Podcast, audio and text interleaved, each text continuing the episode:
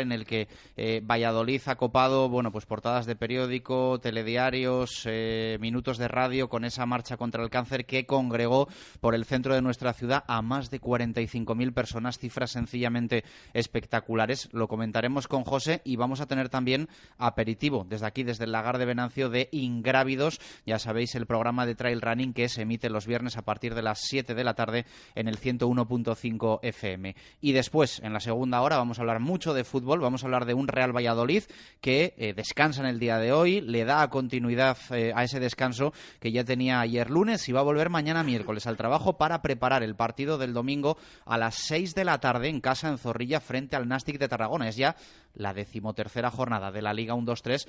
Eh, recuerden que venimos de un empate en Reus, un 2-2, que deja al Real Valladolid ahora mismo en séptima posición en la clasificación, porque ayer hubo victoria del Granada 4-1 en los Cármenes frente al Lorca y por lo tanto el Granada crece en la clasificación y hace que el eh, Real Valladolid descienda un eh, puesto clasificatorio, pase de la sexta a la séptima plaza. El próximo domingo el Real Valladolid se enfrenta al Nastic, pero ojo, porque hay un interesantísimo partido en el Sadar entre el Club Atlético Osasuna y el Granada. Va a ser evidentemente un partidazo, dos equipos que ahora mismo están por encima de la clasificación, así que matemáticamente va a tener opciones claras el Real Valladolid de meterse en puestos nobles de esta segunda división 2017-2018. Conectamos con el estudio, luego va a estar con nosotros aquí en el Lagar pero eh, saludamos ya a Jesús Pérez Baraja. Jesús, ¿qué tal? Muy buenas, ¿cómo estás? ¿Qué tal, Chus? Buenas tardes. Y la noticia que nos deja el Real Valladolid esta mañana, no sé si decir sorprendente, pero es la convocatoria de Suli. Eh, yo creo que no nos solemos alegrar de una convocatoria internacional porque eso significa eh, que deja al Real Valladolid sin algún efectivo para algún partido. De hecho, contra el Sporting ya no iba a estar Yanis y Aniotas, pero yo creo que es para alegrarse que Suli Marré vaya a tener minutos con Gambia.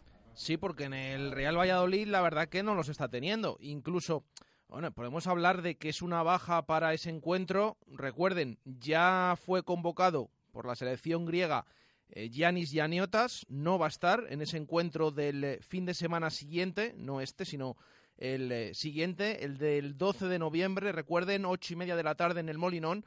No va a estar el griego en ese partido, pero es que ahora tampoco va a estar Suli.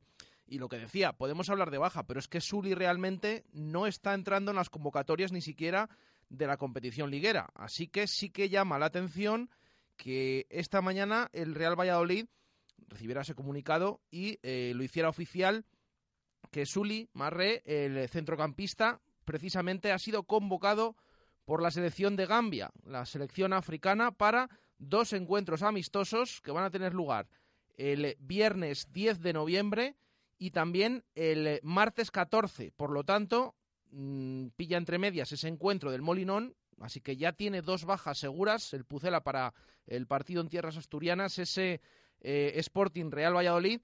Eh, de ese domingo 12 de noviembre no va a estar ni Yanis Yaniotas ni Suli Marré, repetimos, convocado por la selección africana de Gambia, su selección, para jugar esos partidos amistosos del viernes 10 de noviembre y del martes 14 partidos amistosos ante las elecciones de la República Centroafricana y también ante Guinea Ecuatorial. El día también nos deja la nominación de Ángel García a MVP de la jornada. Esto va creciendo, lo decíamos ayer. Si se lo dicen hace, dos meses, el bueno de Ángel no se lo cree. Pero vaya semana. Gol, capitán, nominado a mejor jugador de la jornada número 12 en segunda. Eh, qué va a ser lo siguiente? Vaya días que, está teniendo Ángel García, porque es que al final no solo hay debate aquí en Valladolid, sino que ahora también su nombre salta al panorama nacional, eso sí, para una votación, pero bueno, está nominado como mejor futbolista de la anterior jornada, uno de los cinco. Recuerden, siempre la liga cada semana, a través de su página web, eh, nomina cinco futbolistas y de ahí se eligen, los aficionados entran eh, clican en, el que deseen, en el que elijan y deciden quién es el mejor de la jornada. Bueno, pues Ángel ha sido nominado por esta jornada número 12. Siempre la liga tiene en cuenta más que nada los goles que anotan. De hecho, los otros nominados eh, son Machís, por supuesto, que tiene pinta que se puede llevar el, el galardón esta semana, porque ayer, nada más y nada menos que en ese 4-1, fue autor de un hat-trick. Por cierto, 4-1 del Granada, decíamos ayer, eh, el segundo clasificado eh, en los goles marcados está a siete tantos del Real Valladolid. Bueno, pues con esos cuatro del Granada, precisamente era el conjunto de José Luis Oltra, ahora está tres, pero bueno, aún así el Pucela mantiene esa gran cifra de datos eh, goleadores, de, goles anotados. Eh, como decimos, además de Ángel está Machís con ese hack-trick nominado, también Campillo que dio la victoria al Club Deportivo Lugo ante el Nastic, que pone a los gallegos ahora mismo líderes, nuevos líderes de la competición. Carlas Aleñá, el, centrocampista del Fútbol Club Barcelona B, que fue autor también de ese gol del empate a uno ante el Sevilla Atlético en el duelo de filiales, y también Laure, que cerró esa victoria 2-0 del Alcorcón ante el Oviedo. Así que Ángel nominado junto a Machís, Campillo, Aleñá y Laure. Eh, para la liga eh, es un nombre muy repetido las últimas semanas a nivel local, así que ahora también a nivel nacional reconocimiento por parte de la Liga de Fútbol Profesional. Te esperamos por aquí, Jesús. Abrazo fuerte. Otro abrazo, chao. Una y dieciséis minutos eh, de la tarde. Eh, vamos con las chicas del aula. Marco, ¿qué tal? Buenas tardes, ¿cómo estás? Buenas y marcadas tardes. ¿Cómo quieres que esté? Estás muy bien acompañado. bien acompañado, eso te iba a decir, efectivamente. Con dos eh, pesos pesados tremendos del aula de esta temporada. Lulu Guerra, ¿qué tal? Buenas tardes, ¿cómo estás? Hola, buenas tardes. Que ya has estado en más de una ocasión por aquí con nosotros. Contenta, ¿no? Me imagino, a nivel colectivo, a nivel individual. Vaya temporada. Sí, muy contenta. La verdad que estamos muy ilusionadas con el principio de temporada. Queremos seguir igual y sabemos que esto es ir partido a partido y ver cómo el equipo va evolucionando y que todavía nos queda mucho por mejorar y, seguir dando alegrías al Huerta del Rey y a la gente de Valladolid. Y saludamos también a Eli Cesario. Eli, ¿qué tal? Bienvenida. Hola, buenas tardes. Eh, ¿Se te da mejor lo de la pista o lo de los micrófonos? ¿Cómo lo ves? Lo de la pista. ¿Sí? Entonces le dejamos hoy a Lulu que, que asuma galones, ¿no? De, de veterana en este, en este aula Valladolid. Eh, ¿Qué tal los primeros meses en, en, Huerta del Rey, en el aula y en, y en Valladolid, en definitiva? Bien, muy contenta en general. No me esperaba ni los resultados ni nada de lo que está pasando ahora y estoy muy contenta, la bueno, verdad. Las nuevas, no sé si se lo esperaban, como dice y pues va a ser que no. Eh, vosotras os lo esperabais, Lulu, que ya lleváis más años, que se habían ido jugadoras importantes. Eh, se hablaba incluso de que los objetivos del aula tenían que ser más modestos y a día de hoy son más ambiciosos. Sí, yo creo que lo sorprende a todas el, nivel que está mostrando el equipo teniendo gente tan joven y nueva como ha venido. Yo creo que el objetivo siempre ha sido mejorar, el objetivo siempre ha sido cada temporada mejorar la anterior y es lo que estamos intentando, ¿no? Ha sido un, un principio de temporada que igual nos ha sorprendido a todos por los rivales que nos hemos enfrentado, que eran rivales muy importantes en la liga, pero sabíamos que la liga estaba muy igualada y que todo el que luchase y el que diese el 100% podría estar arriba porque hay calidad para eso y las, las nuevas han adaptado mucho más rápido de lo que pensábamos y nos están ayudando a conseguir los resultados y estar donde estamos. Marco, ¿y quién pone a este aula la etiqueta de mata gigantes? Pero quizá ya se esté también eh, ganando un poco la vitola de, de, gigante en esta, en esta Liga Iberdrola, pese a que queda todavía mucho. De momento no hay ninguna duda, efectivamente la trayectoria del equipo en todos los sentidos, tanto en los encuentros en casa como en los encuentros de fuera y al mismo tiempo también la integración de la plantilla no dejan lugar a dudas en ese sentido. Es evidente que queda mucha liga, como ellas mismas eh, comentan a lo largo de todas las ruedas de prensa y de todos los encuentros, pero lógicamente también la luz que va adelante es la que alumbra y eso que llevan de ventaja sobre otros equipos que también tendrán que decir algo en esta competición liguera y en esta liga.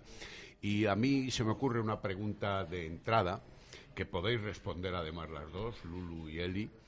el hecho de que mm, las jugadoras ingresadas este año, integradas este año en la plantilla del equipo, hayan conocido la trayectoria de Miguel Ángel Peñas, hayan sido internacionales junior en todos los casos y el hecho de que también conozcan un poco la dinámica de los equipos de cierto nivel. La selección junior está ahí clara y además han sido nombradas tres de ellas precisamente para esta nueva convocatoria de un nuevo técnico, Imanol Álvarez, que podría más o menos conocerlas.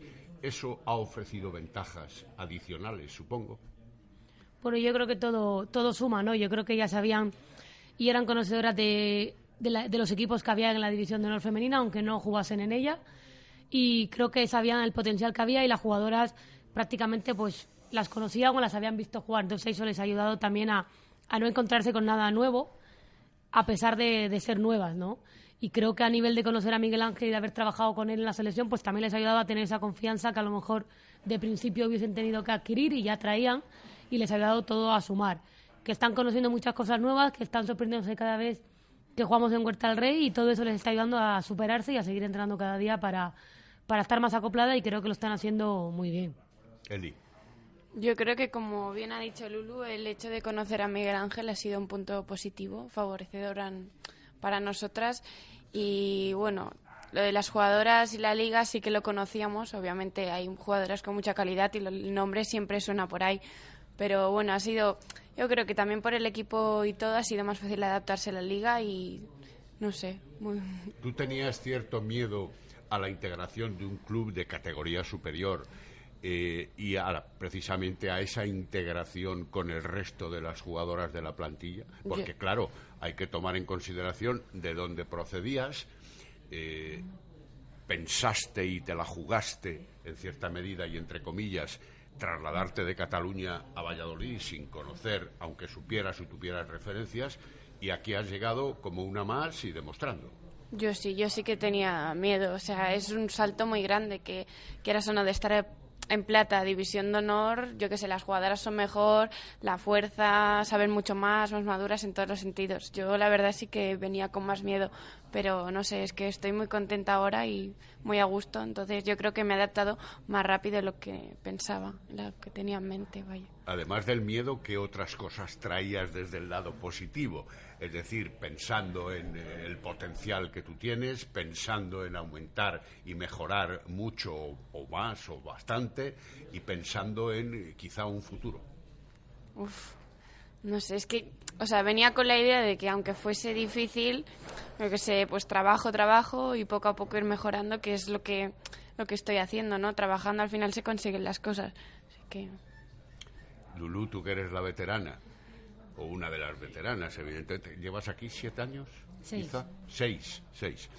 Eh, ¿Has visto la llegada de estas muchachitas con 17 años? Y, lógicamente, también has visto su comportamiento y su integración en el equipo, su relación con el resto de las jugadoras, que teníais ya un peso concreto dentro del conjunto y dentro de lo que es el seno del vestuario.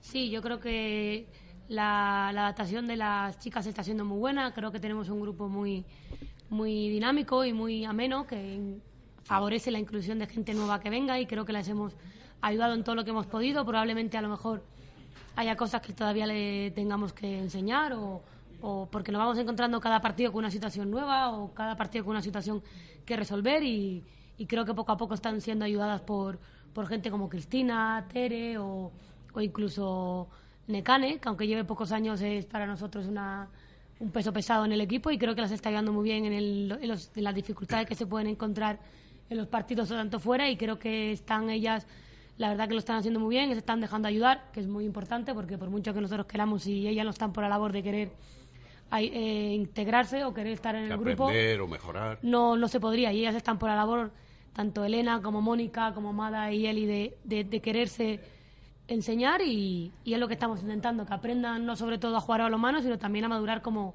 como personas, que es lo que hemos hecho todas al venir a Valladolid.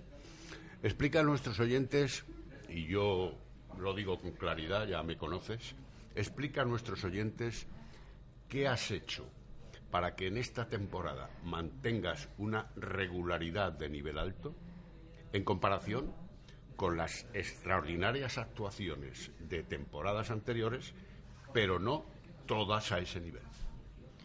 Pues es una pregunta que si supiese el por qué, eh, lo hubiese hecho todos estos años atrás, ¿no? Yo creo que al final es el trabajo diario, el, el esfuerzo y, y, sobre todo el nivel que están dando este año en, en defensa, que es de nombrar cada día, porque creo que las chicas están dando un derroche de energía y de garra y de corazón que, que igual otros años, pues sí que teníamos, pero no éramos capaces de de sacarlo por lo que fuese, ¿no? Yo creo que tanto Irra como Miguel están sacando de, la gente nueva ilusión, garra y creo que es lo que nos transmite, eh, lo que transmitimos en defensa, ¿no? Que es el ayudar al de al lado, el no pensar si me he equivocado o no, sino el pensar que el de al lado me está ayudando a muerte y que da la vida por, por mí. Yo creo que esa está siendo la, la intensidad de este año, ¿no? Que damos la vida por el de al lado y en defensa si ya se equivoca, no te, no te preocupes que voy yo a ayudarte y, y al final pues es mucho más, más fácil para la portera si la situación de lanzamiento es tocada o, o, sin ángulo y al final es mucho más fácil tanto para Carmen como para mí rendir.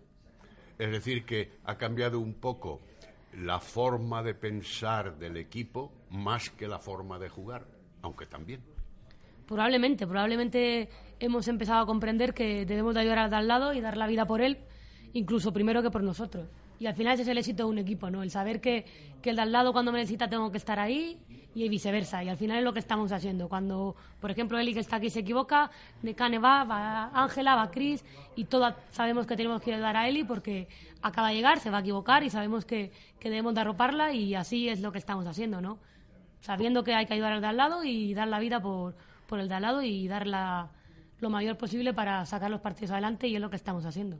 Por alusiones, como dicen en el Congreso de los Diputados. Eli, eh, tú viniste aquí con la aureola de un brazo potentísimo, de 1,80 de estatura, que desde luego marca diferencias en la línea general media de la estatura de las jugadoras.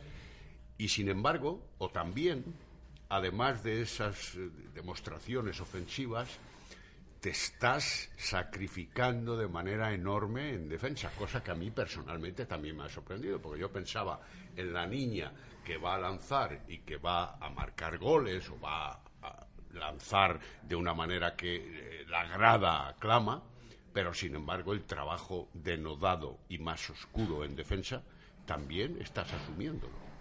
A ver, la verdad es que el trabajo defensivo yo creo que es clave en un equipo. O sea, si no defiendes, al final, por mucho que marques goles, no te va a servir para nada. Y, o sea, individualmente a mí la defensa ha sido una cosa que desde siempre me ha gustado mucho y aparte también por mi potencial puede ser que, que sea más fácil. Lo que pasa que sí que es verdad que en el equipo me está costando mucho más porque aparte de que el, las rivales son mucho más grandes, más fuertes, más todo, pues me está costando más. Pero sí que es verdad que que no sé, poco a poco estoy creo que adaptándome mejor a, esta, a la defensa y como bien ha dicho Lulu, o sea, la mínima que te equivocas, tienes a tu compañera que te está ayudando y todo esto. Lo que pasa es que tiene sus riesgos equivocarse, aunque tengas las ayudas y los apoyos y la basculación y el cierre y todo eso que ya sabemos.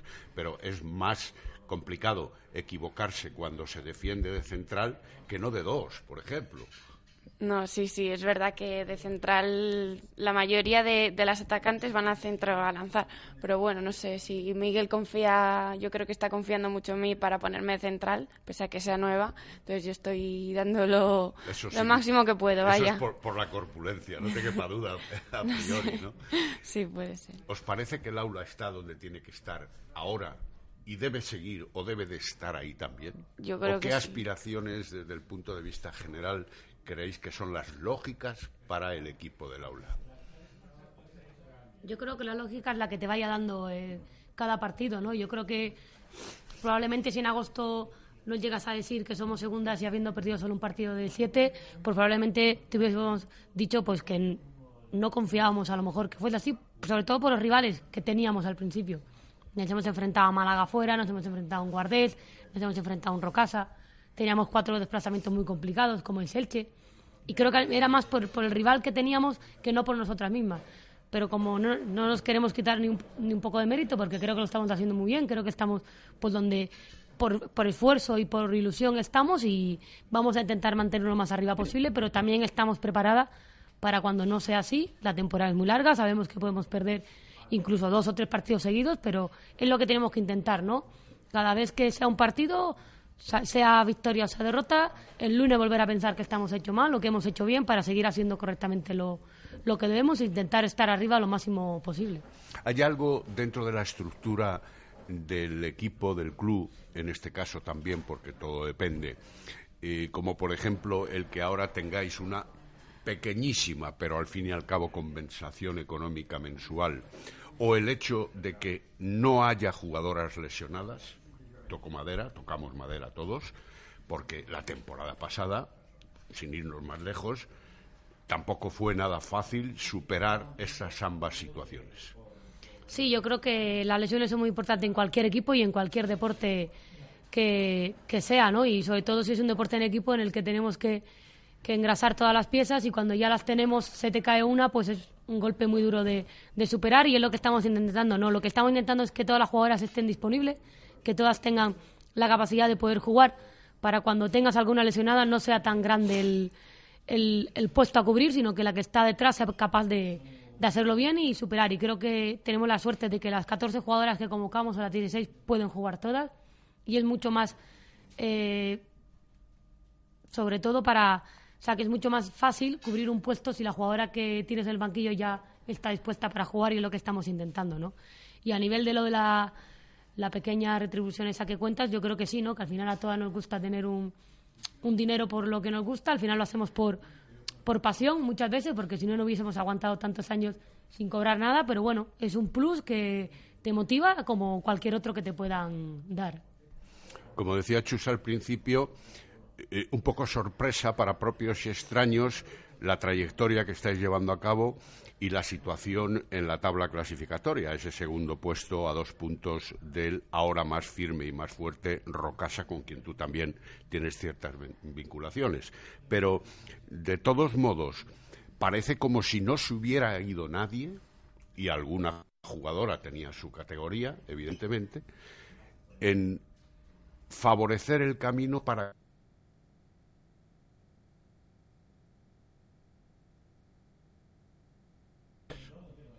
Puede ser, yo creo que las bajas de Silvia y Damayas fueron un golpe duro, ¿no? Eran jugadoras muy importantes para nosotras que...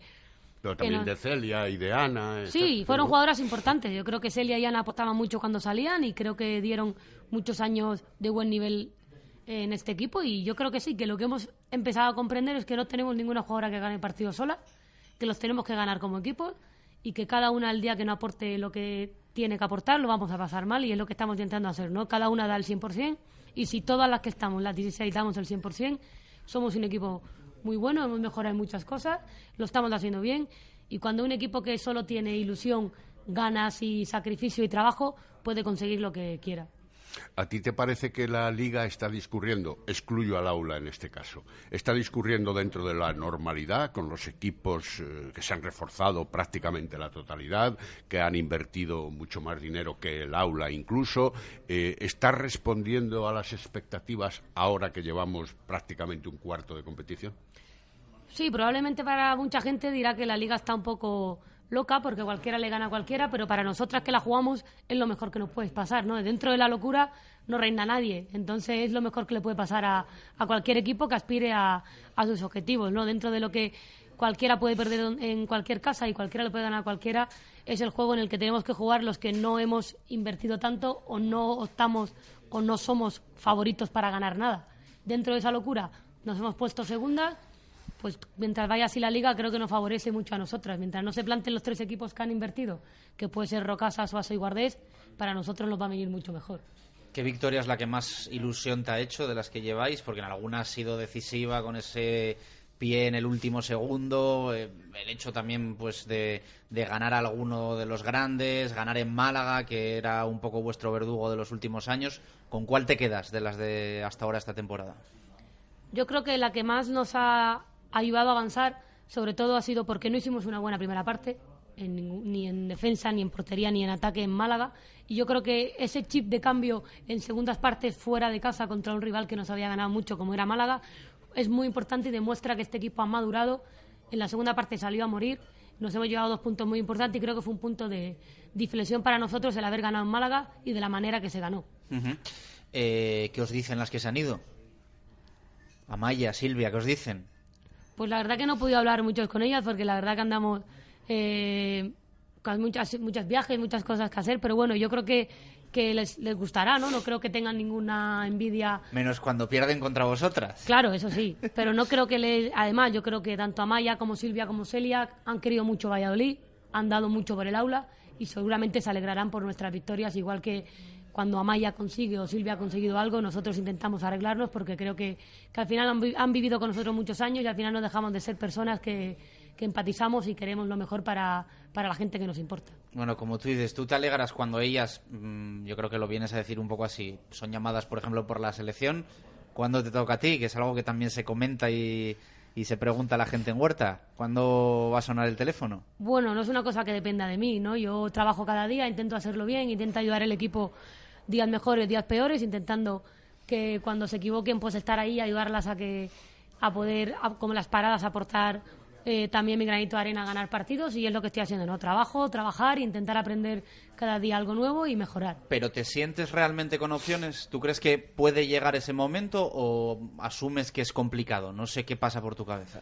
Pues no lo sé, yo creo que todo, toda persona que juega cualquier deporte, su ilusión es llegar a la selección absoluta, creo que lo, tenemos en mente todos, pero es una cosa muy complicada porque creo que en España la verdad que hay porteras muy buenas y de alto nivel y ahí estamos todas luchando por intentar llegar y es la lucha por llegar a ese puesto es muy bonita y, ahí estamos, intentando llegar y, sabiendo que es muy complicado, pero sabiendo que trabajando y, este año que estamos haciéndolo muy bien, pues puede llegar resultados, no solo para mí, sino para cualquiera de, del equipo, que muchas están casi a puntito. Ya justo han llegado las juniors a, a ser nombradas, así que ahí estamos intentando aportar gente a la selección. De todos modos, a ti te gustaría llegar a la selección. ¿Eso qué significaría desde el punto de vista personal y desde el equipo?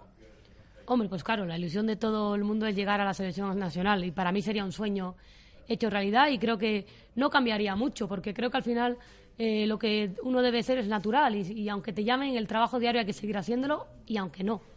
Creo que al final trabajamos para unos equipos, trabajamos para unas compañeras y trabajamos para un club lo de la selección es algo, eh, un premio no individual, que mucha gente puede valorarlo así, y es un premio de equipo, porque al final si ellas no me defendiesen tan bien o metiesen esos goles, pues no ganáramos partido y mi labor no serviría de mucho. Así que al final es un premio colectivo, aunque solo vaya yo, yo lo veo así, ¿no? Como es un premio que ellas me han regalado a mí por defenderme también, o incluso la gente que me ayuda a estar allí, como puede ser el entrenador de porteras, tanto Alfonso como Irra como, como Miguel. Por cierto, ¿Cómo ha podido influir, si es que ha influido, la ausencia de Miguel Ángel Peñas en, eh, el banquillo a la hora de la verdad, a la hora de la dirección intrínseca de los encuentros, en lugar ocupado ahora por Israel Maniega? Sí, es una situación muy difícil. Ahora vamos, ahora vamos con él. Es una situación muy, muy complicada al principio, pero bueno, hemos tenido la suerte de poder adaptarnos el, el año pasado la situación. Creo que Irra está transmitiendo muy bien a la jugadora lo que Miguel le explica en los entrenamientos a las chicas. Creo que ha asumido el, hemos asumido que no está, que no va a estar y que es lo primero que teníamos que hacer y lo más rápido para conseguir porque por mucho que nos quejáramos o que, queriésemos que estuviese, no iba a estar. Entonces lo, más importante ha sido eso, olvidar que él y asumir que él no iba a estar. Irra creo que lo está haciendo muy bien, creo que está tratando a las chicas de la forma más parecida que lo podía hacer Miguel para que no hubiese un cambio muy, muy grande y creo que está eh, lo, básico es que está, está transmitiendo muy bien a las chicas lo que Miguel nos quiere transmitir. Entonces casi no se nota la ausencia porque él lo está haciendo muy bien. Las chicas están, son conocedoras de que Miguel no está, que tienen que, que hacer lo que se les dice porque es muy complicado la ausencia y, y, hay que hacerlo pues lo más fácil posible y que ellas se sientan o que no lo noten que no notemos esa ausencia y lo que estamos consiguiendo. Creo que Irra está haciendo un gran trabajo en esas partes y Miguel Ángel también, trabajando juntos, están consiguiendo que esto no, no se note. Hablábamos antes del tema de la selección y precisamente ayer, lo hemos comentado al principio, el nuevo seleccionador mm, llama a una convocatoria para los últimos días de noviembre, del 19 al 26, y con dos partidos amistosos ante Portugal en el cierre de esa convocatoria o de esa concentración a tres jugadoras del aula, exclusivamente tres jugadoras del aula de todo Castilla y León. La verdad es que tanto Eli Cesario como Elena Cuadrado o Mada Fernández Agustí, la asturiana, de nuevo repetís, Eli, en llamadas de la selección. Eso os da afianzamiento en vuestro club, pero tal vez os inquieta un poco aquello de selección por un lado, equipo por otro, puesto que la juventud también puede tener esa inmadurez, aunque tenga también esa motivación. A ver, yo creo que, o sea, las tres estamos muy contentas de ir a la española. Obviamente siempre es una ilusión ir con la, con la selección, pero sí que es verdad que, o sea, al ir con la selección, pues te pierdes los entrenos de tu club, que eso es al final, o sea, tú trabajas para, para un club para después jugar los partidos y todo, pero bueno, una cosa no quita la otra, o sea, tú trabajas, no trabajas en el club, pero trabajas en la española, que también al final es un nivel parecido, entonces. Ayer cuando se ha conocido esto en el vestuario, ¿qué os han pedido las compañeras? Ya que os invitaran, que las invitarais, ¿no? ¿O no? invitadas están siempre, obviamente. Pues no sé, si, o sea, siempre se ponen contentas, nos dieron la enhorabuena todas, muy bien. Es curioso que en la demarcación de lateral izquierdo, el ataque, estáis tú y Elena Cuadrado.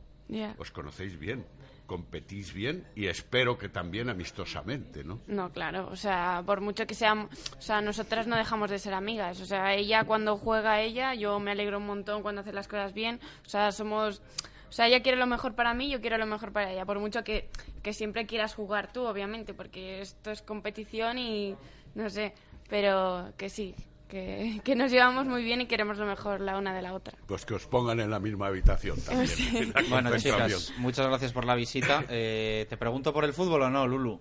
No. ¿No? Que Las Palmas va muy mal. Sí, sí, ayer, ayer muy mal, ¿no? Que jugó en casa contra el Depor. Perdió 1-3, 1-4, ¿no? 1-3. 1-3. Si lleva cuatro jornadas sin vencer, ¿no? No sé Está el tema complicado. Cambio de entrenador y no, no arranca la cosa. Le ganaremos al Madrid el domingo. Esa es la ilusión de enfrentarse con los campeones. Al final se da todo de sí, aunque solo sea en esa oportunidad. Lulu, muchas gracias, como siempre. Que la próxima vez que hablemos sea porque te, te han llamado ahí de... Ojalá, muchas gracias. De la selección.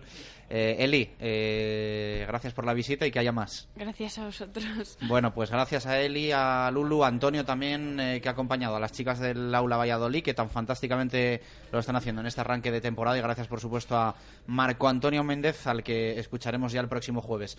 17 minutos para las dos, hacemos pausa. A la vuelta eh, ligas de la Fundación Eusebio Sacristán, el atletismo, se pasa también por aquí por el Lagar de Venancio Juanjo López y después mucho fútbol hasta las 3, directo Marca Valladolid, aquí en Radio Marca. Radio Marca Valladolid, 101.5 FM, app y radiomarcavalladolid.com. Construcciones José Miguel Rojo. Más de 20 años haciendo reformas de todo tipo. Mantenimiento de comunidades, rehabilitaciones de fachadas y centralizaciones de contadores avalan nuestro trabajo. Pídanos presupuestos sin compromiso en comercial arroba josemiguelrojo.es o en el teléfono 615 646 037. Verá cómo sí le salen los números. Construcciones y reformas José Miguel Rojo. El trabajo bien hecho. ¿Necesitas alguna razón más para comprarte un Mercedes? Igual te la damos.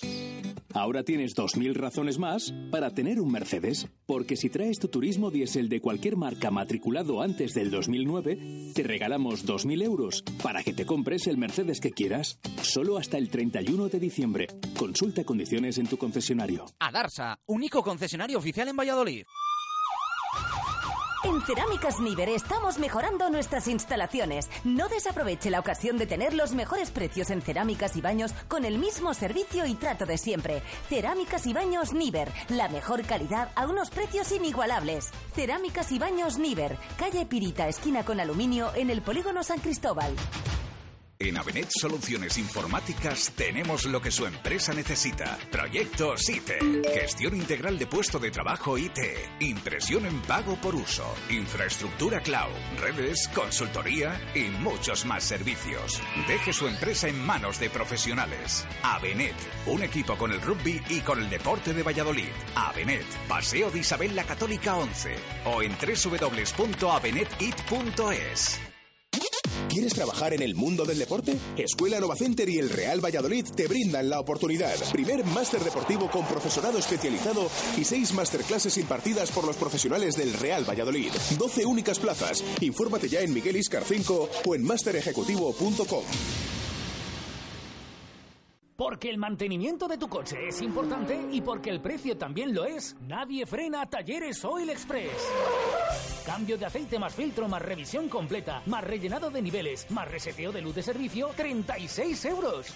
Además, cambia con nosotros neumáticos, pastillas o baterías a precios imbatibles. Talleres Oil Express, en Valladolid, en calle Olmedo 40. Talleres Oil Express, mantenimiento de tu vehículo al mejor precio. Radio Marca Valladolid, 101.5 FM, app y radiomarcavalladolid.com. Directo Marca Valladolid. Chus Rodríguez.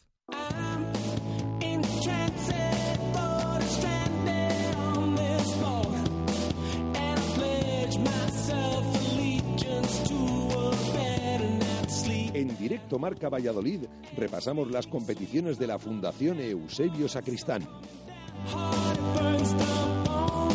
So hold a hand for cover, hold a hand for cover, hold a hand for cover from harm.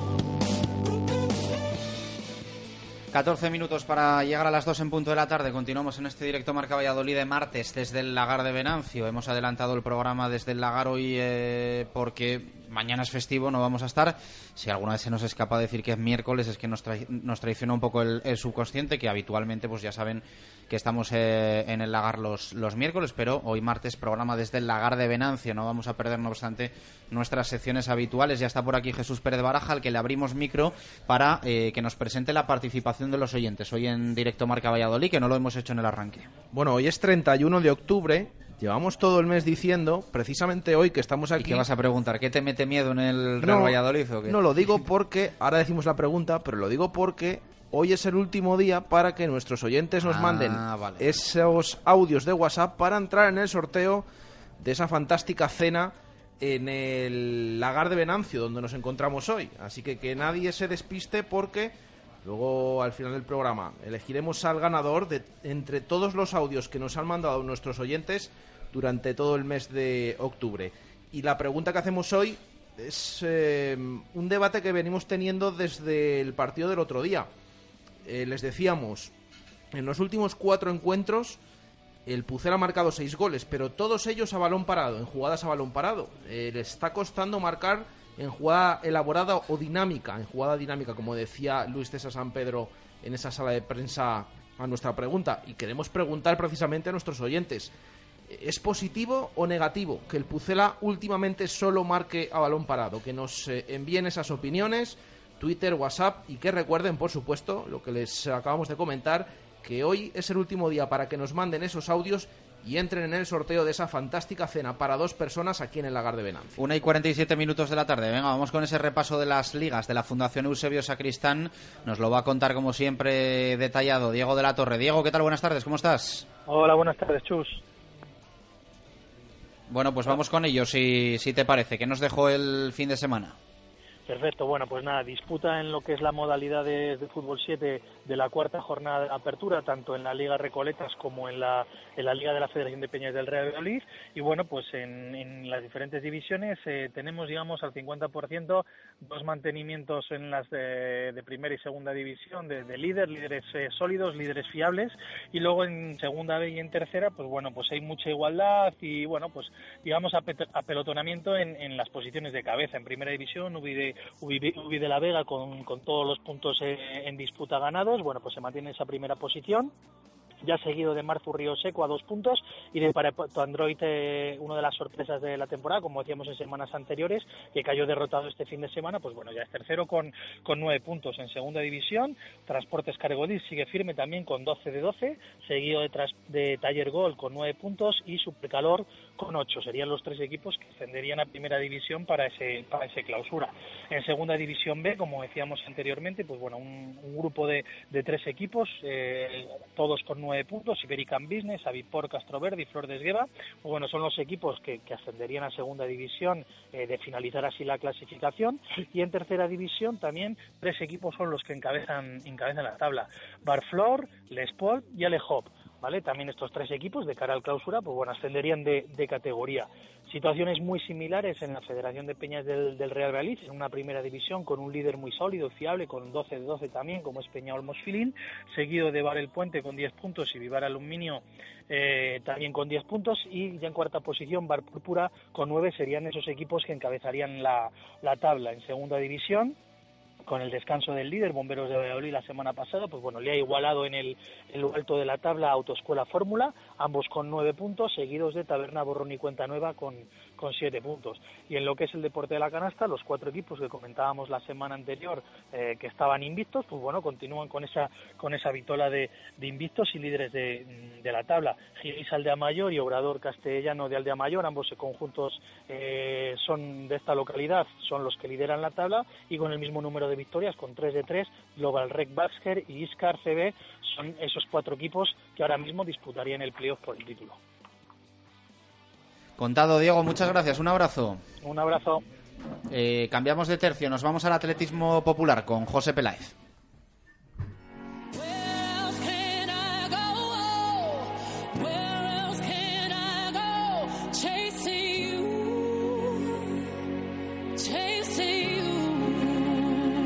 El atletismo en directo marca Valladolid con Rumba Sport. Please don't bury us. I got you.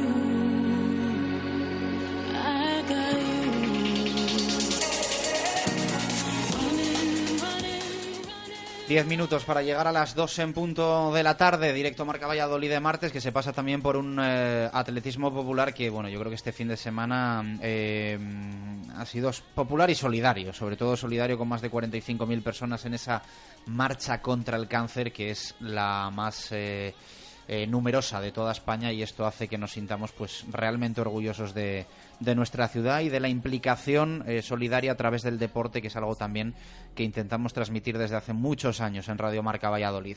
Eh, José Peláez, ¿qué tal? Buenas tardes, ¿cómo estás? Hola, buenas tardes. Bueno, la marcha contra el cáncer que es la más numerosa en España y evidentemente un poco pues la, la prueba deportiva, si así se puede catalogar, eh, más numerosa que tenemos en Valladolid en todo el año. Sí, así es. eh, Realmente ha sido una muestra de solidaridad, de deporte. Había gente corriendo en patines, eh, muchos lo hicimos andando. Pero bueno, al final es lo que es. Son 45.000 donaciones, aparte de, muchas cosas que, se consiguieron a mayores. Y bueno, pues que, se demuestre una vez que Valí es solidaria y, ahí estamos eh, aportando para luchar contra el cáncer. Sobre todo encabezado siempre de, Luisa, que es, que es la capitana de todo esto y que mueve a tantísima gente alrededor suyo. Bueno, cuéntanos un poquito qué más cosas nos dejó el fin de semana y qué nos van a dejar los próximos días en una semana pues un poco exte- diferente, ¿no? Iba a decir extraña, pero diferente por el por el festivo de mañana que también nos va a dejar mucha actividad. Sí, así es. Aquí ya sabes que si hay un festivo, pues allá que, allá que no vamos a hacer deporte.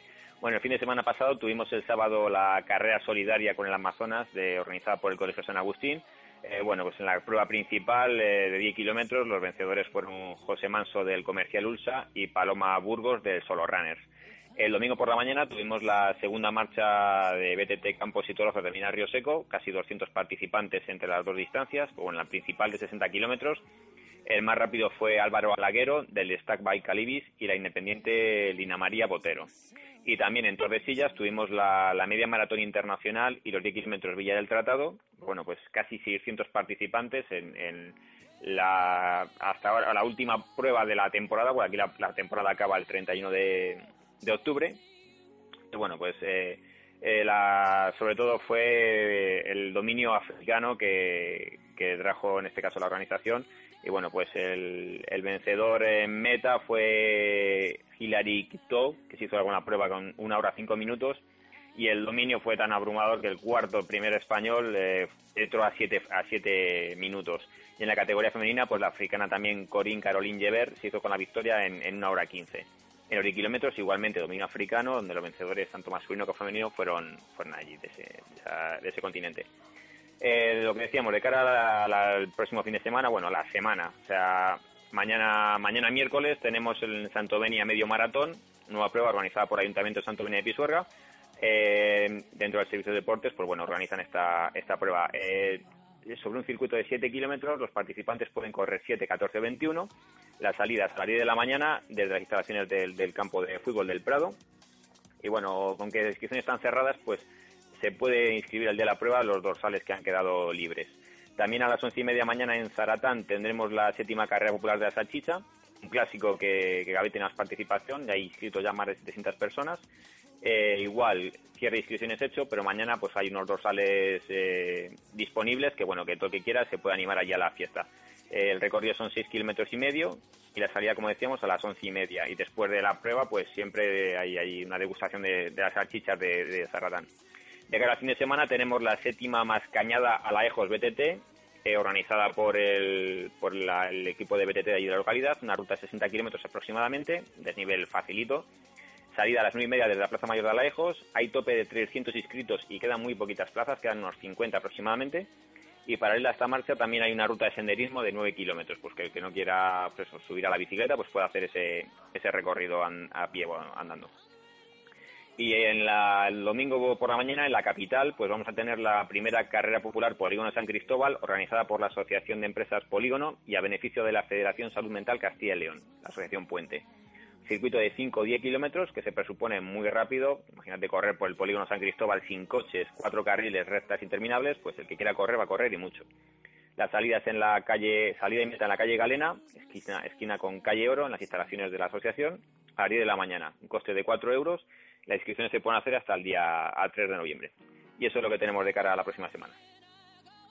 Bueno, pues no va a estar nada mal. Eh, me estaba contando Jesús, me- nos contabas lo de Zaratán, eh, que mañana va a entrenar el, el Pucela en Zaratán, así que imagínate cómo va a estar mañana el, el- el municipio vallesoletano. Sí, a partir de las diez y media de la mañana en el campo de fútbol de Zaratán, así que va a haber ambiente, va a haber ambiente mañana. Eh, no tiene nada que ver con el estado del césped, pero sí una medida popular para acercarse a los pueblos y a las diferentes localidades de, de Valladolid. Ya hemos escuchado esas ideas que tenía el nuevo vicepres- pre- perdón, uh, vicepresidente José Moro y por ahí vendrá esa idea mañana diez y media en el entrenamiento ese entrenamiento en Zaratán eh, del Real Valladolid así que eh, me imagino que habrá muy buen ambiente en la localidad vallisoletana Además, la salida y meta de la carrera es justo al lado del polideportivo que está al lado del campo de fútbol, con lo cual, pues todo allí juntito va a estar mañana. José, un fuerte abrazo, muchas gracias. Venga, un saludo, hasta luego. Tres minutos para las dos, hacemos pausa. La vuelta, Juanjo López, antes de volcarnos con el eh, fútbol, que nos deja un martes bastante tranquilo, aunque con alguna novedad que luego repasamos antes de iniciar también tertulia de profes de los martes. Estamos en el lagar de Venancio.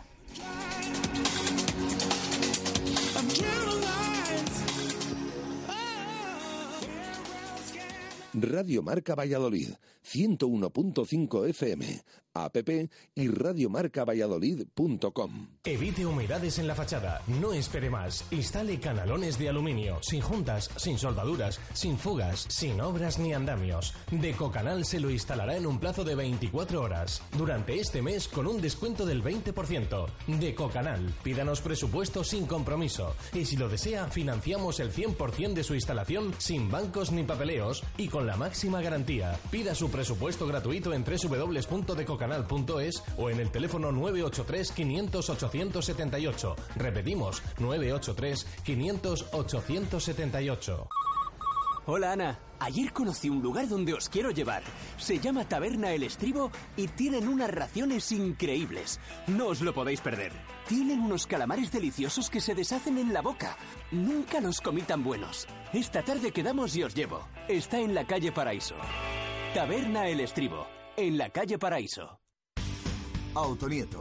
Concesionario Ford desde 1987 pone a tu alcance toda la gama de turismos, todoterrenos y vehículos comerciales Ford. Con la experiencia de 30 años dedicados a Ford, tenemos el mejor servicio postventa, los técnicos más cualificados y el almacén de recambios y el taller más grande de Valladolid. Autonieto, mejora tu experiencia Ford. Autonieto, Avenida de Burgos 27, Valladolid. Para disfrutar con la familia, el lagar de Venancio. Para enamorarte, el lagar de Venancio. Para los amigos, el lagar de Venancio. Y también para los negocios, el lagar de Venancio. El pulpo a la brasa, las mejores carnes y los pescados frescos. Un lugar que nunca falla con el mejor producto de Valladolid. A diario o en fin de semana, para comer o cenar. El lagar de Venancio. En la calle Traductores, junto a Michelin. 983 33 43 44. Reserva ya cena de empresa para estos próximos meses y la comunión de tus hijos para 2018. Menús especiales en el Lagar de Venancio. En Venador somos especialistas en la instalación y mantenimiento de puertas automáticas. Más de 20 años de experiencia en el sector y más de 5.000 clientes avalan la profesionalidad y entrega de un equipo de grandes profesionales. En Venador trabajamos con las marcas más prestigiosas del sector, calidad y durabilidad aseguradas. Especialistas en automatismos, barreras, puertas de garaje seccionales y puertas metálicas. Líderes en el servicio a comunidades e industria con mantenimiento y servicio técnico en Valladolid 24 horas. Venador 983 40 3902 y venador.com. Radio Marca Valladolid, 101.5 FM, app y radiomarcavalladolid.com. Directo Marca Valladolid. Chus Rodríguez.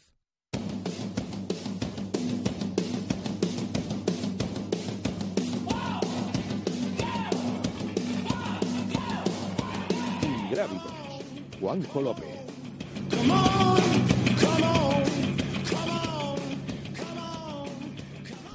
Dos en punto de la tarde. Continuamos en este directo Marca Valladolid de martes desde el Lagar de Venancio. Vamos con nuestro pequeño ingrávidos de los martes, siempre con solo runners. ¿Eres runner? ¿Te gusta disfrutar del deporte? Solo Runners, tu tienda especializada en running. Solo Runners, tu tienda especializada en trail running. Distribuidor oficial de la Esportiva en Valladolid. Además, todos los días 21 de cada mes no pagas el IVA. Visítanos en la calle Recondo número 31. Juanjo López, ¿qué tal? Buenas tardes, ¿cómo estás? ¿Qué tal? Muy buenas, chicos. Qué bien estás aquí en el Lagar de Venancio. Hombre, a estas horas huele ya un poco que, que entra el hambre, pero... Le he dicho al cocinero según Eh, se entraba está muy que, bien aquí, ¿verdad? que tardaban los pinchos en llegar, ¿eh? Que por si acaso no teníamos que entrar con el micrófono y íbamos cambiando el micrófono por el pincho. Los pinchos de lechazo, el chuletón, aquí Que además- está todo preparado. No tienes problema, ¿no? Tú lo quemas enseguida. o sea, que Nada, puedes salgo corriendo uno, desde otro, aquí. Pues ha, macho, venido, ha venido en Valladolid. bici hoy aquí al Lagar. Fíjate, estoy como un toro ya. En, en plan running. Aquí De hecho, mañana iré a ver al Valladolid, pero corriendo hasta Zaratán también. ¿Sí? Sí, hombre, a ver. Yo te acompaño, nos vemos allí. ¿no? Bueno, luego allí mismo nos tomamos una cañita o algo. Bueno, ¿qué tal ha ido el fin de semana? ¿Qué Muy tranquilo, por ahí? muy tranquilo este fin de semana porque yo creo que es de los primeros en los que primero no me muevo yo y segundo, bueno, tenemos el triunfo de Miguel Ángel Eras, el bejarano que reapareció en el Ibiza Trail Marathon, un triunfo sonado, teníamos ganas ya de que el bejarano bueno, normalmente Miguel cuando corre es porque está eh, en condiciones. Es verdad que hay una lesión que le ha estado lastrando durante toda la temporada. En el UTMB pues no pudo dar el 100% en, en los Alpes a principios del mes de septiembre, pero es verdad que ganó en el desafío Somiedo en, en julio, que con una victoria también eh, importante. Y bueno, pues siempre es eh, destacable que, que Miguel, yo, creo que el padre deportivo de la mayoría de los eh, trail runners a nivel de Castilla y León, incluso a nivel nacional, junto a otros nombres ilustres, pues consiguiese ese triunfo en Ibiza que ha dado bastante que hablar. Bueno, eh, tenemos proto y decepción, ¿no? Para abrir Tenemos, este si estamos hablando de Miguel Eras, quizás el corredor del momento en Castilla y León, uno de los más importantes y que está luchando por la Copa España que va a celebrar- se va a celebrar este domingo en Murcia, eh, Santiago Mezquita, el zamorano, que yo le quiero preguntar cuál es el, secreto ¿no? de haber mantenido durante toda la, temporada, durante prácticamente todos los meses, el mismo nivel sin haber tenido altibajos. Está a un nivel altísimo, fue precisamente en ese UTMB en los Alpes, en la prueba, en una de las pruebas más pequeñas, en la TDS, que para él era bastante, porque tenían, pues me parece que eran eh, 52 kilómetros, creo recordar, pues también hizo un gran papel. Santi, ¿qué tal? Buenas tardes, ¿cómo estás? Ah, buenas tardes, muy bien. Bueno, eh, pues lo, lo que, lo, lo que dice Juanjo, ¿cuál es el secreto? Eh, pues no lo sé, no tengo ningún secreto. Pues intento escuchar, escuchar al cuerpo y cuando me noto algo más cansado, pues si tengo que bajar un poco de entreno, pues bajo un poquito de entreno. Y luego Bueno, Santi, mucho. Competir mucho, sí, está claro, porque has competido, pero yo creo que no ha habido ni un solo fin de semana en el que no hayas dejado de, de competir y ese quizás sea pues uno de los mejores acicates, ¿no? Para que hayas conseguido este rendimiento. Te digo, eh, Mario 254 puntos, Santiago 252, Dani 246, Pepe 228, Facha 216. ¿Qué quiere decir? ¿Qué quieren decir esos números? Pues los, tres mejores resultados que tenemos en, en Copa de España, los cinco primeros y donde y que estaba la cosa muy ajustada para la última carrera este domingo. ¿Cómo lo ves? Pues difícil. Difícil, pero bueno, mi objetivo después de Miranda era hacerlo bien en estas dos pruebas para intentar llegar con opciones a la última prueba y he podido ganar las dos y ahí estamos, dependiendo, dependiendo de mí mismo. ¿Qué has visto? Tú que eres una persona que más o menos te estudias bien los perfiles, eh, habrás controlado la meteorología, sabrás quién va a ir a correr. ¿Qué análisis podemos hacer de la carrera de murciana del domingo de la Federación Española de Deportes de Montaña y Escalada? Pues no sé, porque el año pasado se ganó con 3.30 me parece, pero yo creo que este año se va a bajar bastante el tiempo. Va a ser muy rápida, el tiempo yo creo que va a acompañar y yo creo que va a ser una, una carrera muy rápida. Que- ¿Qué, qué análisis te iba a decir? Me imagino, porque tú las últimas dos carreras es verdad que has salido y prácticamente has estado solo durante todo el recorrido. ¿Qué pretendes? ¿Tienes algún tipo de, pues, de técnica que vayas a, a realizar? Pues intentar hacer mi carrera, porque tampoco está la cosa muy ajustada y dependemos tres corredores de nosotros mismos y no, no te puedes no puedes ir marcando a nadie ni nada, hacer la carrera y intentar aprovechar al final y si y si quedan un poquito más de fuerzas al final, pues pues darlo dar un poquillo más si se puede. Eh, para nuestros oyentes, ¿qué haría falta para que Santi Mezquita se proclamase campeón de España este domingo? Eh, pues ganarla, ganarla, eh, ganarla. Si gano, eh, me da igual lo que hagan los demás. Gano la Copa de España. Y si no, Es pues decir, no depende a- quién ganara. Si Pues- no depende de quién ganase. Claro, porque por ejemplo, si Pepe ganara con un segundo también sería campeón. Pero claro, pero no se puede andar, no se puede especular. Me imagino que después de esta carrera darás por concluida la temporada o te vamos a ver en alguna otra carrera por aquí por Castilla y León o, Eh, bueno, alguna, alguna más, porque el siguiente fin de semana es Secretos del Duero y, y le he dicho que ya le dije hace tiempo que, que iba a estar y, y habrá que, que ir hasta allí. Santi, eh, ¿cuál es el momento que vive ahora mismo el trail running a nivel de Castilla y León y por qué también el auge de este deporte en provincias como, como Zamora o Valladolid, que también, pese a que tiene menos montañas? Eh, pues no lo sé, la verdad es que, que en, en Castilla y León tenemos un, un nivel bastante bueno ahora, encima están saliendo corredores más jóvenes con un gran nivel, como, como Guille, que está, está muy bien de forma también, o Iván, que está mejorando mucho. Y bueno, no sé, la verdad es que es mucho, yo considero mucho más entretenido correr por el monte que, que correr por el asfalto y, y para todos, tanto para los que estamos siempre en el campo como para la gente que está en la ciudad, luego poderse escapar el fin de semana a correr al, a correr al monte, pues es una forma de liberarse también. Santi, muchas gracias y mucha suerte en Murcia. Gra- Gracias a vosotros. Bueno, pues mucha suerte a Santi Mezquita, uno de los grandes en el trail running. ¿Qué más cosas contamos hoy en Ingrávidos, Juanjo? Pues mira, mañana abre eh, una de esas carreras que todos tenemos señalados eh, en rojo en el calendario, eh, la Trascandamia en León. Eh, normalmente pues un- suele tener un 30% casi de corredores de, de Valladolid. Eh, por la cercanía, eh, porque es una prueba relativamente accesible, aunque bueno, pues tiene una característica que al ser la primera carrera de- del año, como ellos le- les gusta bautizarse, este año se celebra el 14 de enero, suele ser el primer reto de- del año para todos los deportistas después de esos excesos o posibles excesos navideños y a la gente pues le gusta, hay corredores que les gusta probarse porque empiezan la temporada y hay a otros corredores pues que quieren más van a lo mejor más en un corte un poquito más popular con ganas de estar muy cerquita de León 5 o 6 kilómetros de León en el parque de la Candamia entonces se concentra bastante gente.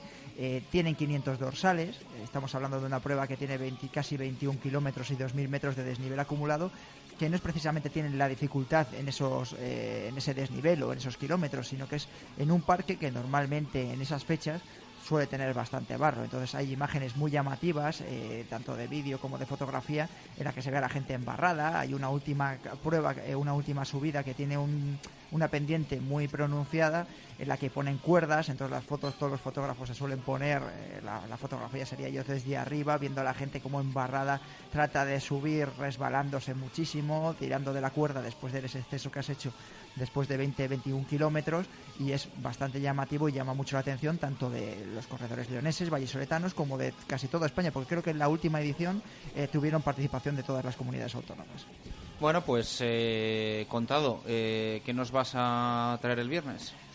El viernes tenemos un programa especial con un invitado, pues yo creo que el invitado le hemos tenido alguna vez, pero es la- una persona de referencia a nivel nacional e internacional como es Luis Alberto Hernando, campeón del mundo de ultra running, que pues va, de ultra trail, que, que va a estar con, con nosotros en los micrófonos de Radio Marca y de Ingrávidos.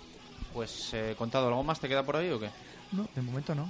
Pero vamos, podría contar muchas más cosas. Si quieres te repaso el calendario y te cuento todo lo que va a haber ahora a corto medio plazo. La Paramada, también una de las pruebas de referencia de Valladolid. Un eh, clásico, va- ¿no? Va, mañana creo que va a descubrir lo que va a ser su fecha para 2018, que será en febrero, y a lo mejor alguna curiosidad más. Por ejemplo, el año pasado cambiaron el, el recorrido, el, el, el orden del recorrido. Es decir, si antes ibas hacia un lado, ahora lo hacías en sentido contrario. Estoy convencido de que tanto José como, como Luis, que son los cabezas pensantes de esta paramada, ya estarán dándoles vueltas para sorprender a todos esos corredores que van a, a Geria en el mes de febrero. Gracias, Juanjo. Un abrazo, un abrazo saludos. Eh, dos y diez minutos de la tarde. Jesús, recordamos participación para los oyentes en este directo Marca Valladolid en martes que les vamos a escuchar en nada. Preguntamos hoy por eh, esa curiosidad y ese dato de que en los últimos cuatro partidos el Real Valladolid sí ha marcado muchos goles, seis, pero han venido todos eh, como consecuencia de un balón parado. Entonces eh, queremos saber si es algo positivo porque se enseñan este tipo de jugadas o si es algo negativo porque en jugadas elaboradas el, el equipo no está funcionando. Entonces que nos manden esa opinión, recordando por supuesto que el que mande eh, esa opinión en formato audio de WhatsApp entrará en el sorteo para esa fantástica cena en el lagar de Venancio que atención, hoy es 31 de octubre y es el último día para que puedan participar en este mes. Dos y diez minutos de la tarde suena el básquet. Mañana y partido en Pisuerga.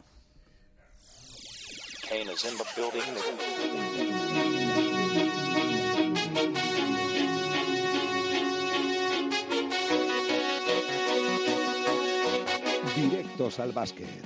Víctor Garrido.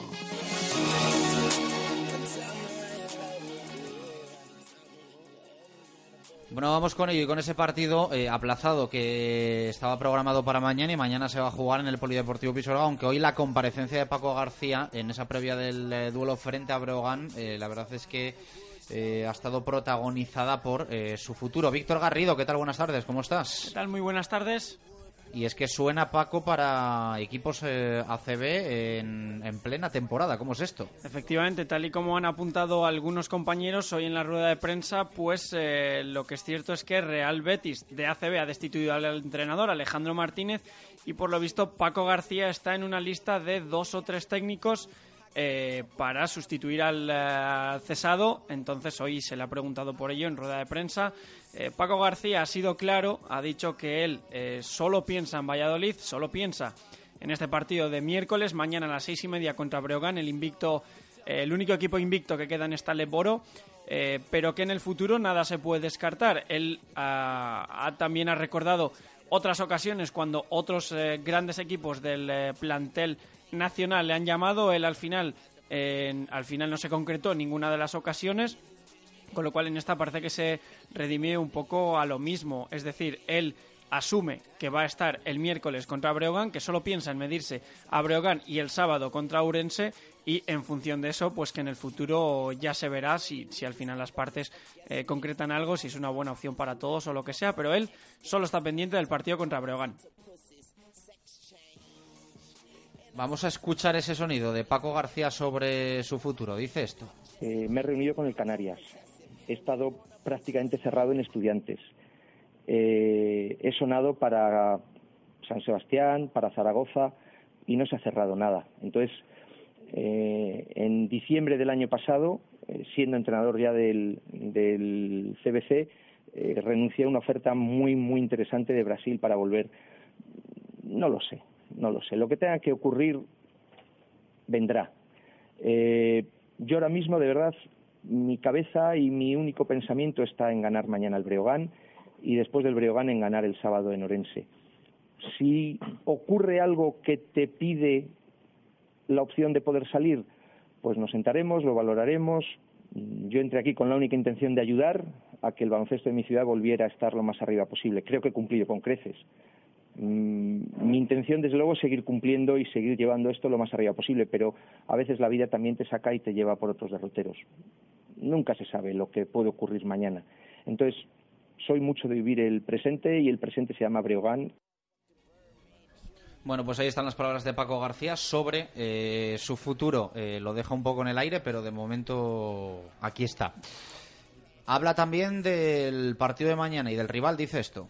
Mañana recibimos a Breogán, es el más firme candidato al ascenso, es posiblemente la plantilla más amplia y más compensada de toda la liga, una pareja de bases de primer nivel, incluso te diría para jugar en ACB sin ningún problema, un perímetro bueno, donde, donde Lovber y Salvarco pues, pues acumulan mucha calidad y muchos puntos para el equipo y un juego interior muy poderoso, ¿no? Es un plantillón pero bueno, mm, vienen invictos, han ganado todos sus partidos con una relativa facilidad, porque incluso el último en Melilla, que es otro de los firmes candidatos, aunque el marcador se aprieta al final, ganan con mucha solvencia.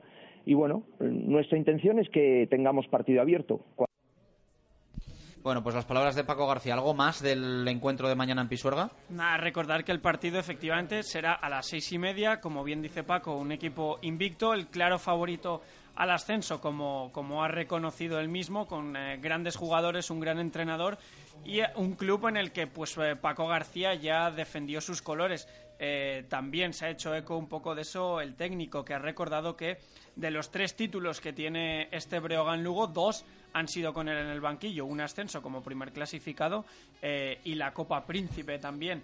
Eh, con lo cual un partido muy especial para él que ha reconocido que es un club al que al que quiere mucho al que le desea todos los éxitos eh, pero bueno, que él al final, como dicen todos, él mañana solo piensa en ganar, que al final es, es su trabajo, él, él también es de Valladolid, con lo cual el partidazo que se viene mañana en Pisuerga entre estas ardillas que llegan ahora mismo en una buena dinámica. También ha hablado del estado de Oscar Alvarado, que poco a poco va eh, subiendo un poco ese nivel, está entrenando bien, con lo cual esos problemas en la mano eh, ya parece que quedan olvidados eh, paulatinamente. Así que a ver mañana cómo se puede encontrar el base canario para medirse al, al gran coco de esta Liga Leboro. Gracias, Víctor. Un abrazo. Un abrazo.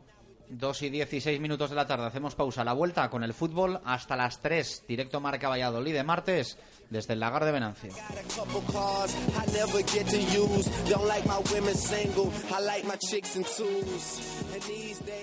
Radio Marca Valladolid, 101.5 FM, app y radiomarcavalladolid.com. Mundo Industria, con más de 20 años de experiencia. Aportamos a nuestros clientes productos de primera línea en suministros industriales y de ferretería para profesionales o particulares. Somos especialistas en soportación, fijación y perforación. Venga a Mundo Industria y le daremos asesoramiento técnico y soluciones profesionales. Mundo Industria, en calle Aluminio 20, en el polígono de San Cristóbal, en www.mundoindustria.com o en el teléfono 983 20 50 88. Mundo Industria, tu suministro de confianza. De Exterior, tu especialista en toldos y cerramientos donde podrás encontrar el toldo que necesitas y el cerramiento de tus sueños para disfrutar de tu terraza 365 días al año. Y ahora con financiación total, 100% sin intereses. Tu cerramiento sin entrada, sin entrega a cuenta y financiado a 12 meses sin intereses. Ven a informarte a De Exterior, carretera Adanero Gijón 10, después de Ford. ¿Buscas un sitio diferente para cumpleaños, reuniones de empresa o un buen rato con amigos? La parrilla Acción y Aventura está a 20 minutos de Valladolid, un complejo de ocio con todo tipo de actividades para niños y para adultos en exterior e interior, escape room especial, airsoft, batallas con laser tag, cars a pedales y muchas más aventuras que solo disfrutarás en la parrilla Acción Aventura. También con la posibilidad de alojamiento en una preciosa casa rural. Información y reservas en www.accioniaventura.es.tl y 657 827 798. Cocomo Sports Bar de Valladolid. Más de dos años contigo nos han convertido en el sitio ideal para ver deporte en directo o pasar un buen rato a cualquier hora del día. ¿No sabes dónde echan un partido? En Cocomo Sports Bar lo tenemos todo. Puedes elegir caña de rubia o tostada. Siempre te ponemos tapa, pidas lo que te pidas. Y con ambientazo los fines de semana por la noche. Y ahora también hamburguesas, raciones y bocatas. Cocomo Sports Bar, pasaje de la calle Barbecho.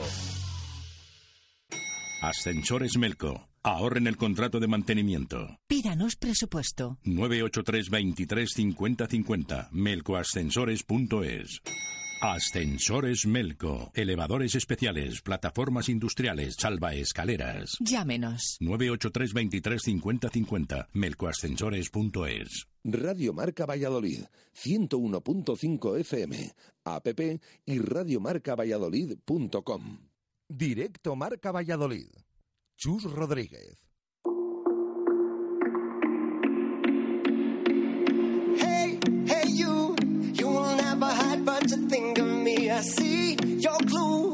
Know you worry, but didn't mean to be. Hey, hey, you, it's a girl and maybe she sleep at home, but I still her alone. And I say, Mama, Mama, don't 2 y 19 minutos de la tarde. Continuamos en este directo Marca Valladolid de martes desde el Lagar de Venancio. Mañana festivo. El jueves estaremos desde las instalaciones de Comercial Ulsa haciendo nuestro programa para hablar de la carrera que el eh, próximo domingo se va a celebrar en el polígono de San Cristóbal. Eh, Jesús, eh, pregunta que hacíamos hoy a los oyentes. La pregunta que les hacemos hoy es sobre el último debate que hemos estado teniendo después de esos eh, goles que ha marcado el Real Valladolid desde el partido del domingo en Reus, que recuerden ese dato que les comentábamos, de los últimos cuatro partidos del Real Valladolid, sí, ha marcado seis goles, pero todos han venido a raíz de una jugada a balón parado. Entonces queremos saber si esto es preocupante o si es positivo, porque se aprovechan esas jugadas, o si mm, es eh, una desventaja por aquello de que el equipo no elabora y no marca y le cuesta eh, rematar esos eh, balones en jugada elaborada, jugada dinámica, como dice el propio Luis César San Pedro.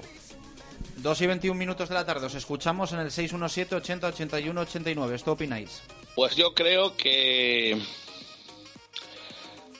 es una ventaja también tirarlas a balón parado, porque eso quiere decir que somos un peligro para el oponente referente a las faltas y penaltis.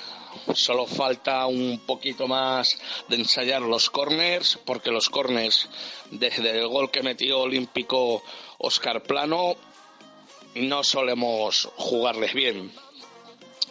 Pero también es una desventaja, porque eso quiere decir que como equipo mm, no hacemos jugadas ensayadas ni nada. Vamos, que el meter goles con balón parado, eso es como jugadas individuales, o sea que como equipo es nulo. Entonces, si ponemos la báscula, yo pienso que es más desventaja que ventaja.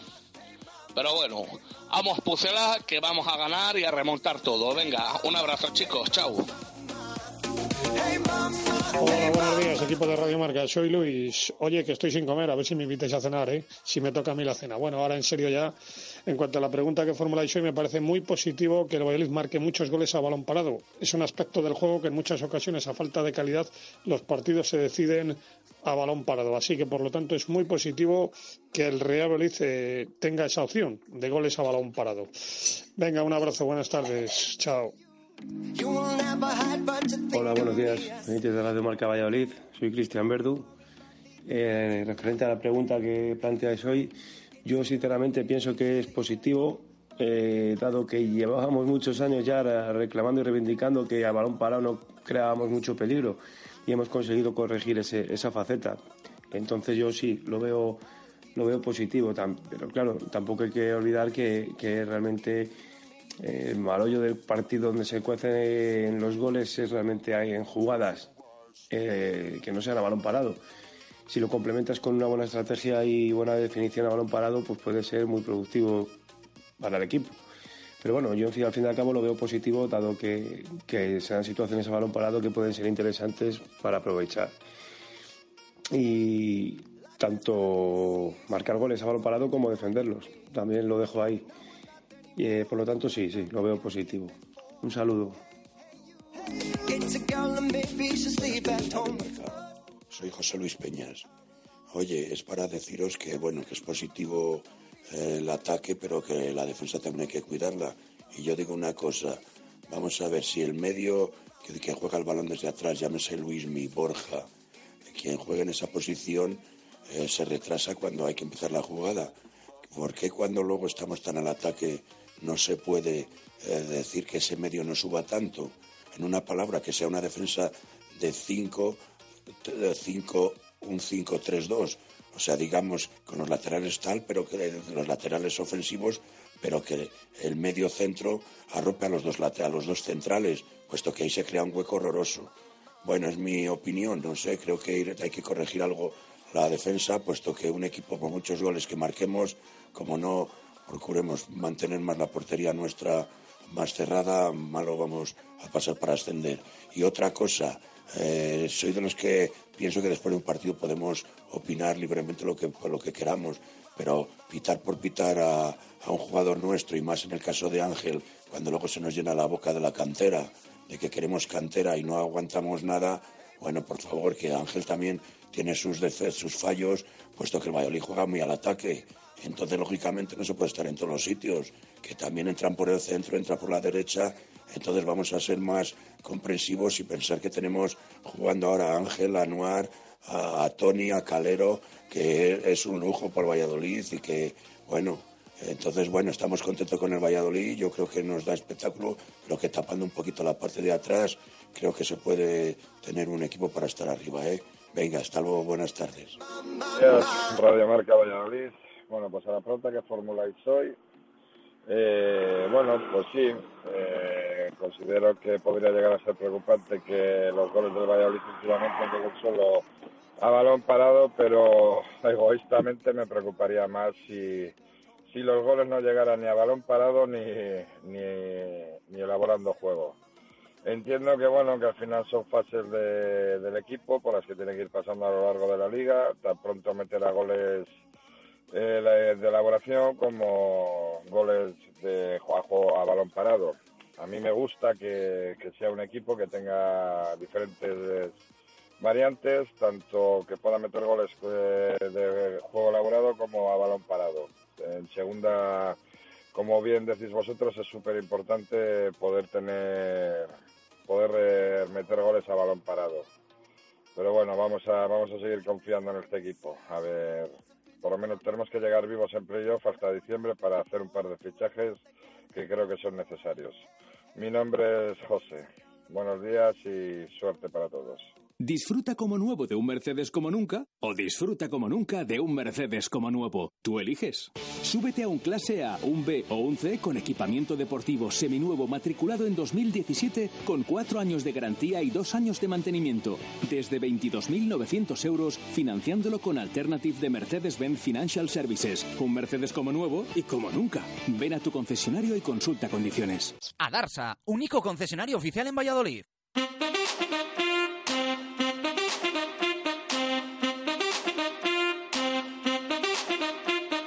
Directos al fútbol. Jesús Pérez Baraja.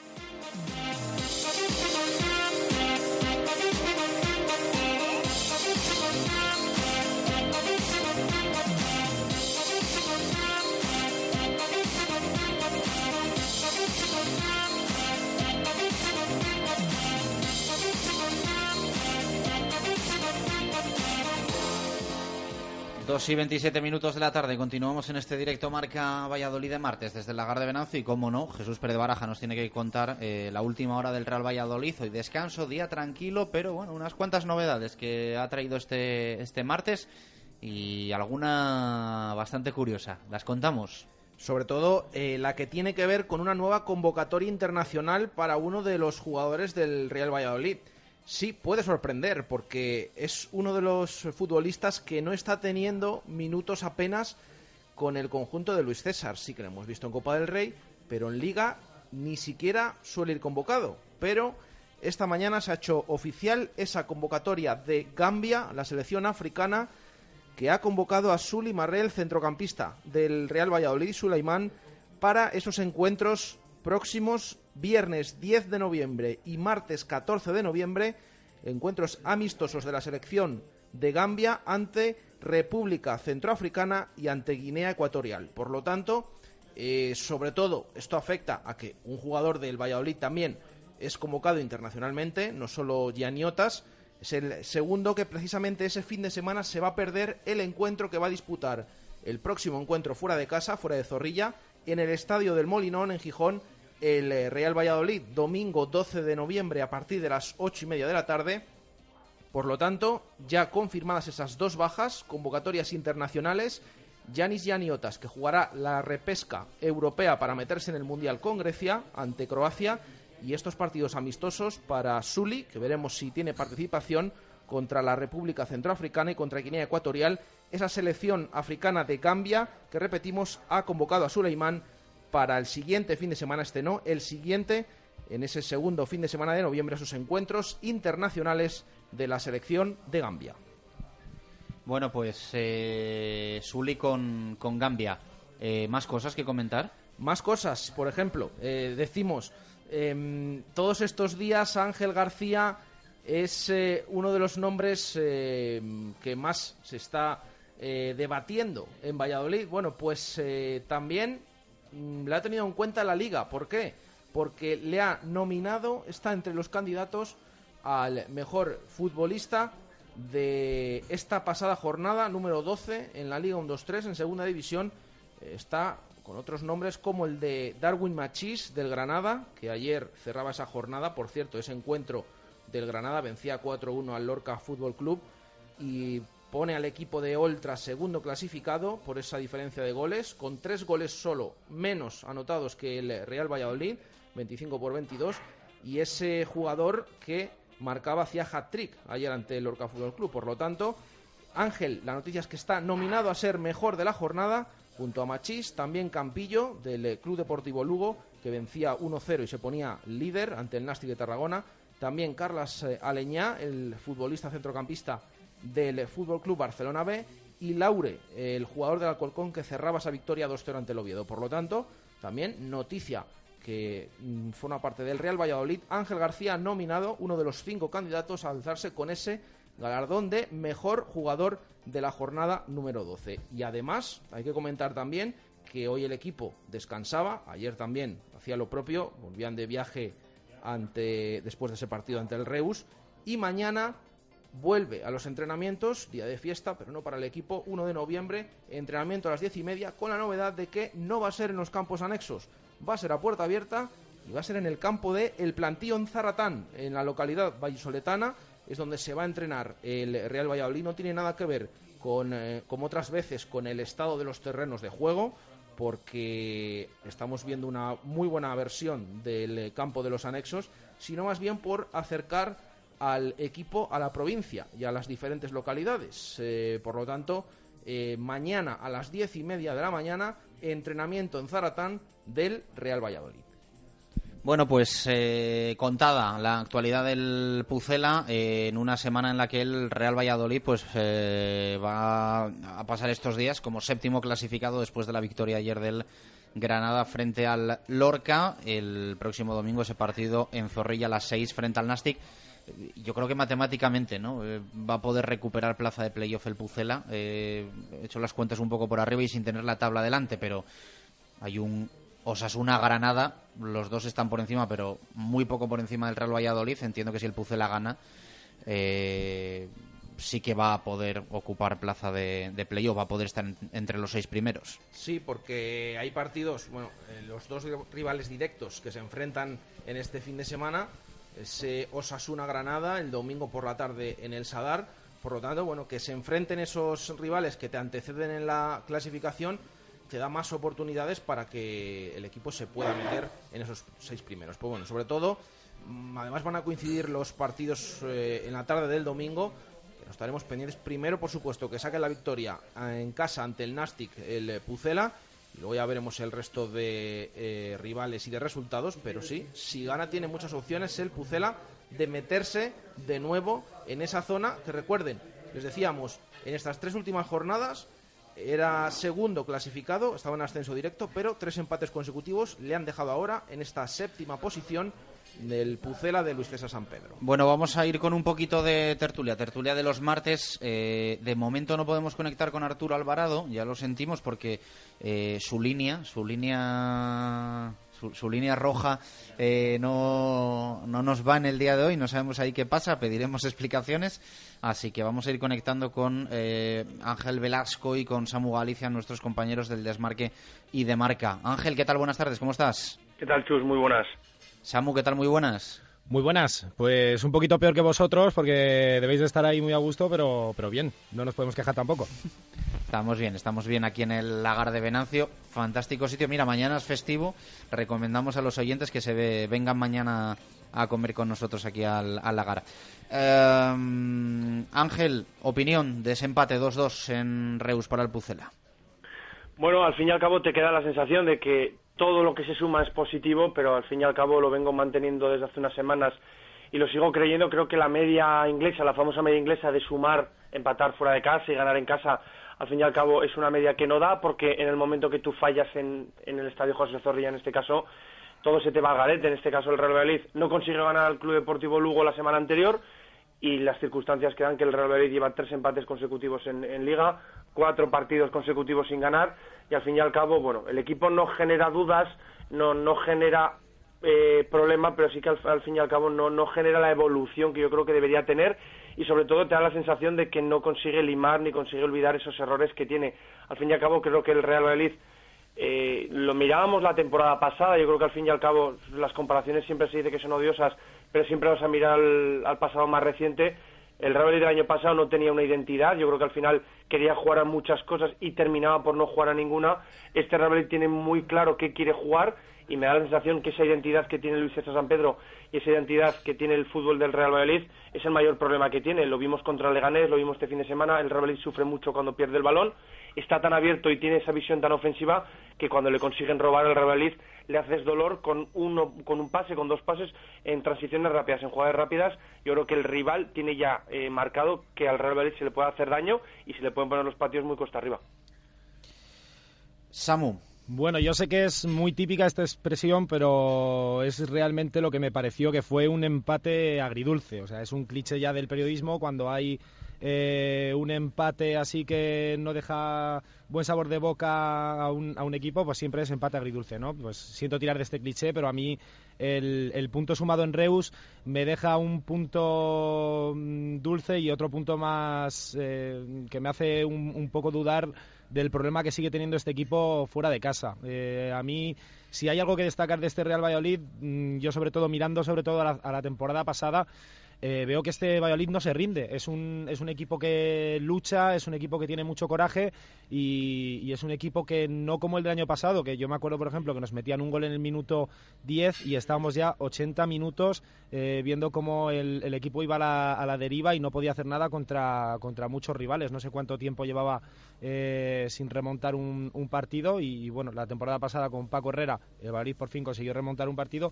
y estamos viendo que este año con Luis César San Pedro eh, estamos eh, sufriendo sobre todo goles muy tempraneros y, goles que son de, una falta de concentración de, inicio de partido, pero, pero, estamos viendo que este equipo va más. estamos viendo que, que no se rinde, que, lucha y, que va por todas. el Valladolid, lo que me deja mal sabor de boca sobre todo es que el Valladolid mereció la victoria en Reus, propuso mucho más que, el equipo catalán y siento también que, los goles que estamos encajando nos están pasando demasiada factura, porque tenemos una facilidad para encajar gol que es increíble y de la que sacan muchísimo provecho los rivales. Contra el Rayo llegaron cinco veces, nos hicieron cuatro goles, eh, en Almería igual y, en Reus igual. Tuvieron tres ocasiones, eh, no sé si fueron tres disparos a puerta o cuatro y, entraron dos. Entonces lo que me preocupa es un, un poquito eso, sobre todo la, facilidad. Eh, creo que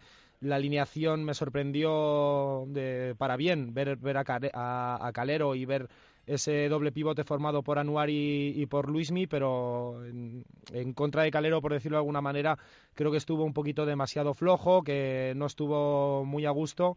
Y bueno, el primer gol de, del Reus llega con una doble falta para mí, que es eh, la primera, la que le cometen a Kiko Olivas, que le, que le meten el codo en la cara y no le dejan saltar y, luego a Calero que se duerme un poquito, sí que es cierto que, le gana la partida eh, Querol, pero le comen, le comen la merienda. Pero bueno, mm, soy positivo. Yo me quedo con que este equipo puede ir a más y sobre todo en el que, en el momento en el que este equipo dé con la tecla ya defensiva y, no le metan estos goles tan tontos, por llamarlo de alguna manera, de falta de concentración, este equipo va a estar arriba luchando. Eh, Ángel, hablabas de una evolución que no llega. Eh, ¿A qué te refieres eh, concretamente? ¿A una evolución general? ¿A una evolución defensiva? Porque evidentemente los datos lo dicen todo sobre este Pucela, sobre este Real Valladolid. Es cierto que ofensivamente ayer aportaba también ese dato Jesús Pérez Baraja de bueno, pues ya unas cuantas jornadas que van, que el Real Valladolid no marca de lo que Luis César San Pedro eh, califica como jugada dinámica, que todos los goles llegan a balón parado, pero cuando tú hablas de una evolución que no llega, ¿a qué te refieres? Bueno, y a mí me gustó mucho una rueda de prensa que hizo Luis César San Pedro, creo que es la segunda semana o la tercera, Jesús lo sabrá mejor, en la que le hablaba que iba a trabajar esa semana o que el equipo estaba trabajando esa semana en base a mejorar los errores que había tenido. Es decir, yo creo que cuando un entrenador llega a un equipo, eh, implanta una idea de juego al fin y al cabo tú al equipo no le puedes suministrar durante todas las semanas y durante todas las etapas información, información, información. En muchas ocasiones lo que tienes que hacer es ver cómo está el equipo, ver en qué circunstancias está y mejorar en lo que tú quieres. Y creo que el Real Valladolid en ese aspecto no está evolucionando. Creo que el Real Valladolid a principio de temporada y durante la pretemporada consiguió tener muy asimilado qué es lo que quería Luis César, pero al fin y al cabo en esa evolución que al final el Real Valladolid ya sabemos que quiere, pero sigue teniendo detalles que le hacen no ser el equipo oh, fiable que queremos que sea. A nivel defensivo creo que el Real Valladolid tiene problemas, a nivel defensivo los laterales del Real Valladolid siguen sin participar, creo que el equipo genera mucho y tiene mucha sensación de peligro, pero le cuesta rematar todas esas jugadas porque creo que los jugadores de arriba cuando pierden esa fluidez de terminar jugadas no se enganchan, el centro del campo yo creo que no tiene esa fluidez que por ejemplo en un sistema tan ofensivo, en un sistema en el que los jugadores llegan tanto al área, yo echo de menos que jugadores de segunda línea, tercera línea puedan generar goles. Al final, todos deseamos que un jugador como Mata marque muchos goles, pero al fin y al cabo ahora mismo piensas y dices, si falta Mata, ¿quién va a meter los goles en Terra Valid? La segunda línea, la línea de las medias puntas, quitando el inicio fuerte que tuvo Iván Salvador, no tienen acierto de cara a puerta. Luismi, que es un futbolista importante, si mal no recuerdo ahora mismo, lleva un gol en toda la temporada. El centro del campo no sé cuántas veces habrá tirado Borja a puertas. Al fin y al cabo, creo que esos detalles que pueden hacer que el equipo evolucione y que el equipo dé un salto de calidad y un salto a nivel ofensivo, que, creo que todos tenemos claro que este equipo, si consigue los objetivos, es por el nivel ofensivo, creo que no lo está consiguiendo y me sorprende porque no me cabe ninguna duda que la metodología de Luis César está implantada en el equipo y que el equipo cree en ella. Por lo tanto, al fin y al cabo, eh, quizás es porque en esa lucha de errores-aciertos el Real Madrid está perdiendo más en que está pagando mucho más los errores que está viendo premiados los aciertos. ¿Qué opinas, Samu, de lo que dice Ángel? Hombre, pues eh, en base a los resultados eh, creo que le dan la razón a Ángel. Eh, aparte de, de, Mata, hay pocos goleadores ahora mismo que lleguen en, en, segunda línea. Creo que va a ser un problema cuando a Mata, porque es, es fantástico el momento de forma en el que está Mata, pero va a tener bajón también Mata y va a dejar de, meter goles, esperemos que no, pero, pero así son las rachas goleadoras. Algunas veces se empiezan a tener y otras veces se, se van y igual no vuelve a marcar en cinco o seis partidos, vete tú a saber cómo, cómo es el fútbol. Pero sí que es verdad que, a este Valladolid le falta hacer goles de una manera más, más colectiva, más elaboradas las jugadas y, sobre todo teniendo gente en segunda línea, porque si mal no recuerdo, como ha dicho Luismi que había metido un gol, eh, Mitchell que ha metido también pero de penalti y, creo que del, centro del campo, mm, no sé, le estoy tirando en memoria, ¿eh? eh poquito goleador más. Entonces eh, puede llegar a preocupar. esa segunda línea puede ayudar mucho a lo largo de, de, la temporada, sobre todo cuando arriba se acabe la pólvora y es importante que todos, que todos sumen. Eh, el 11 del otro día os dice algo. Eh, Ángel, eh, tú que sueles analizar un poco también todos estos temas, un poco, evidentemente, que afectan a lo futbolístico, pero que, tienen mm, más lectura ¿no? que, el, que el propio juego. los cuatro capitanes elegidos en verano, fuera, brazalete para Ángel, Anuar en el once titular, Ángel en el once titular, Calero en el once titular, Tony Villa en el once titular. ¿Para ti esto tiene eh, una lectura eh, más allá del, del, puro esquema de Luis César? Pues para mí tiene muchísimas lecturas las circunstancias. Leí el otro día un tuit que me gustó mucho, que al final al final las ruedas de prensa se interpretan y se interpretan. Decía que, no recuerdo de quién era, que al final el entrenador que no prometió cantera tiene cuatro jugadores salidos de la cantera en un partido como titular. Bueno, al fin y al cabo lo que me demuestra es que si había dos jugadores importantes, dos jugadores que desde fuera te transmiten peso y te transmiten liderazgo son Borja y es David. Al fin y al cabo, lo que te transmite Luis César es que no se casa con nadie. Eh, al fin y al cabo no sabemos nunca qué ocurre en un vestuario. A nivel externo tenemos información, pero a nivel interno ocurren muchas circunstancias que nunca vamos a conocer y que sobre todo no se van a dar eh, a la luz pública. Pero al fin y al cabo que dos jugadores que habían sido titulares en todos los encuentros hasta la fecha se caigan a la vez en un partido fuera de casa, al fin y al cabo, bueno, podemos hablar de que en casa un futbolista como Calero puede estar más arropado, Anuar puede estar más arropado, bueno, pues en este caso dos jugadores de experiencia se quedan fuera. Dice que Luis César no se casa con nadie, que Luis César sabe cómo funciona esto, que los que mejor están, o los, sobre todo los que él considera que mejor están, van a jugar, va a tener oportunidad. Y al fin y al cabo esto demuestra que Luismi es un jugador importante para Luis César, pero sobre todo, y lo que más yo creo que puede gratificar a todo el mundo es que Anuar ha tenido una oportunidad y Anuar ha aprovechado esa oportunidad y ahora mismo es el centrocampista importante en el Real Valladolid porque eh, ha quitado el puesto a Borja, que era un futbolista que haciendo caso de las declaraciones que tuvo Luis César en pretemporada, era un futbolista que le había pedido porque era un futbolista físicamente superior al resto, bueno, pues al final el físico no solamente vale, sino que el pundonor yo creo que esos aspectos futbolísticos que tiene Anuar que no hay en la plantilla sopesan y al final el jugador es un jugador importante, por lo tanto creo que tenemos que estar contentos porque el equipo le cuestan determinados aspectos, pero tenemos un entrenador que no se casa con nadie y que al final el detalle que tú comentas de que los cuatro capitanes estén fuera llama mucho la atención. A mí mm, lo hablaba al principio de la temporada. A mí me costaba entender que Jaime Moyano no jugara, porque es un jugador con mucho peso dentro del vestuario, dentro del campo y sobre todo futbolísticamente estando bien o estando mal, es un futbolista que transmite liderazgo. Bueno, pues no se casó con él, fue sustituido en el descanso del primer partido de liga y desde entonces no ha jugado.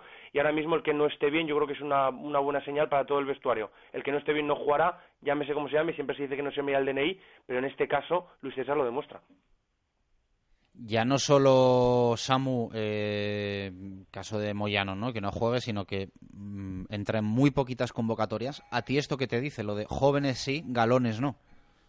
Pues me parece, la verdad, perfecto. Eh, en el fútbol no hay otra cosa que te haga ganar más que el hambre, que, tener hambre por ganar. Y, ahora mismo, si das oportunidad a los jóvenes a los de abajo, eh, van a tirar como, como los que más. Eh, a mí me parece bien lo que está haciendo Luis César, no solo por los jóvenes que vienen de abajo, están disfrutando de, de oportunidades, como, como el caso de, de Luismi, que el año pasado estuvo eh, cedido y este año es una pieza clave para el Real Valladolid, de, Anuar, que ha subido al, al primer equipo Calero, sino también por, por los que estaban ya en la primera plantilla, porque están viendo que, estos de abajo van a tirar y que como no estén finos, eh, a Luis César no le tiembla el pulso eh, sacar a, gente que viene del B o que viene eh, nueva y que igual no tiene tantos galones, pero sí que tiene hambre, que es lo que te acaba eh, dando la oportunidad de, luchar hasta el final. A mí, por ejemplo, esto de eh, jóvenes y no galones me recuerda un poco al Sporting de los Guajes, que también era porque no podían fichar esa temporada el Sporting de Gijón,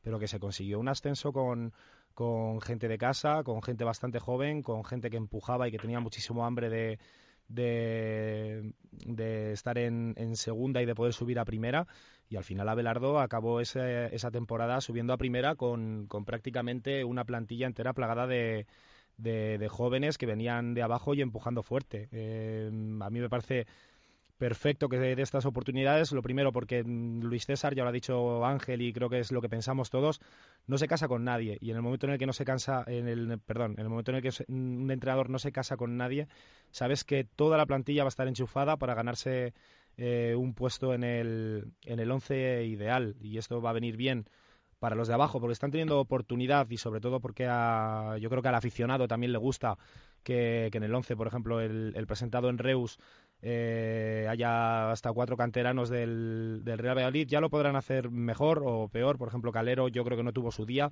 pero parece que puede dar muchísimo más a este Real Valladolid pero a mí, por ejemplo, me lo comentó mucha gente que, le parecía perfecto el, el once que sacó Luis César a, a jugar a Reus, que veía gente con, vamos, yo mm, por lo que me contaban, estaba muy, muy ilusionada la gente con ese once, sobre todo por que jugaba gente de la casa y porque se estaba dando oportunidades que quizá no se dieron la temporada pasada y sobre todo eso, por la meritocracia de Luis César San Pedro, que hace que toda la plantilla esté enchufada y, con hambre de estar en once titular. 2 y 48. Vamos a dar voz en esta tertu de martes a los oyentes con esa pregunta que hacemos hoy sobre eh, si es positivo o negativo que el Real Valladolid últimamente marque todos sus goles a balón parado. Son ya unas cuantas jornadas. Ahora se lo preguntamos a Ángel y a Samu. Antes, los. Buenos días, Radio Marca.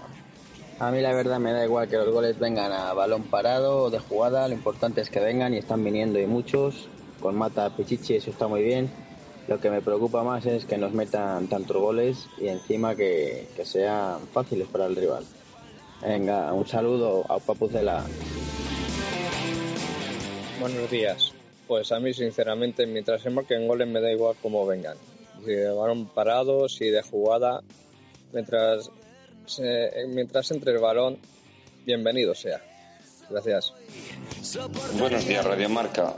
Respecto a la pregunta que haces hoy sobre las jugadas elaboradas o a balón parado, no sé si es preocupante o no, pero la verdad es que sí que es una realidad, que se elabora menos y se llega menos en jugadas, pases al espacio, y bueno, luego a balón parado tampoco veo que seamos muy certeros. Hay incluso faltas que se van a votar que nos asombran cuando hacen alguna cosa que no sé, no es directamente a puerta. Respecto también a algo que se comentó ayer de la ausencia de los cuatro capitanes, sí que es cierto que es algo llamativo y no es precisamente lo más deseable. Pero bueno, se produce en esas circunstancias y también creo que si hay alguno que tire del carro hacia arriba, hacia un posible playoff, un ascenso, pues esos van a ser los más jóvenes. O sea que lo ideal sería una mezcla, pero yo creo que si Luis César confía en esta gente es porque tienen hambre y quieren tirar para arriba. Así que ánimo y vamos a tirar para arriba. Hola gente de Radio Marca, soy Manu Suárez y yo creo que es muy positivo que tengamos mm, efectividad este año bastante, efectividad en balón parado es muy importante en la segunda división, puede ser decisiva y no me preocupa porque también en jugadas dinámicas, como dice Luis César, también se están generando ocasiones y valoraría un aspecto a añadir es que en el balón parado están interviniendo muchos jugadores. No dependemos solamente de unas acciones individuales de uno o dos jugadores, ¿no? sino que están entrando a marcar y a ser efectivos varios jugadores de la plantilla. Y eso es positivo. Un saludo. Hola Radio Marca. A mí me parece muy bien que se marquen goles a balón parado. Vamos, teniendo en cuenta que la temporada pasada, si no recuerdo mal, solo marcamos un gol a balón parado, que, fue de una falta lateral que remató Raúl de Tomás contra el Reus. el resto de goles fueron todos de jugada o de penalti. Así que creo que hay que aprovechar esa faceta del juego. Yo recuerdo el año del ascenso con Mendilibar, cuántos partidos se desatascaron con un córner, una falta y se ganaron 1-0 contra equipos que estaban encerrados. Así que me parece genial. Lo que me preocuparía sería que no se crearan jugadas, ocasiones de jugada, pero ocasiones se han creado y si no han entrado ha sido por pura mala suerte. Un saludo. Bueno, pues ahí queda la opinión de nuestros eh, oyentes. Eh, ¿Qué opináis vosotros, Ángel, Samu, de lo del balón parado en las últimas jornadas? Eh, ¿No llega de jugada dinámica al gol? Si llega en, en, estas otras situaciones, que en segunda es realmente importante, pero, pero bueno, no sé si os preocupa que, que no lleguen los goles generando fútbol al fin y al cabo, sumar goles a balón parados, como decís, siempre es positivo. Es una variante importante, es una variante que siempre se ha dicho que Luis César trabaja eh, de una manera muy concienciada, de una manera muy directa. Es una, una forma que tiene el entrenador de, dar un plus al equipo. Él mismo lo decía en pretemporada, que es una forma de que te va a dar muchos puntos durante la temporada.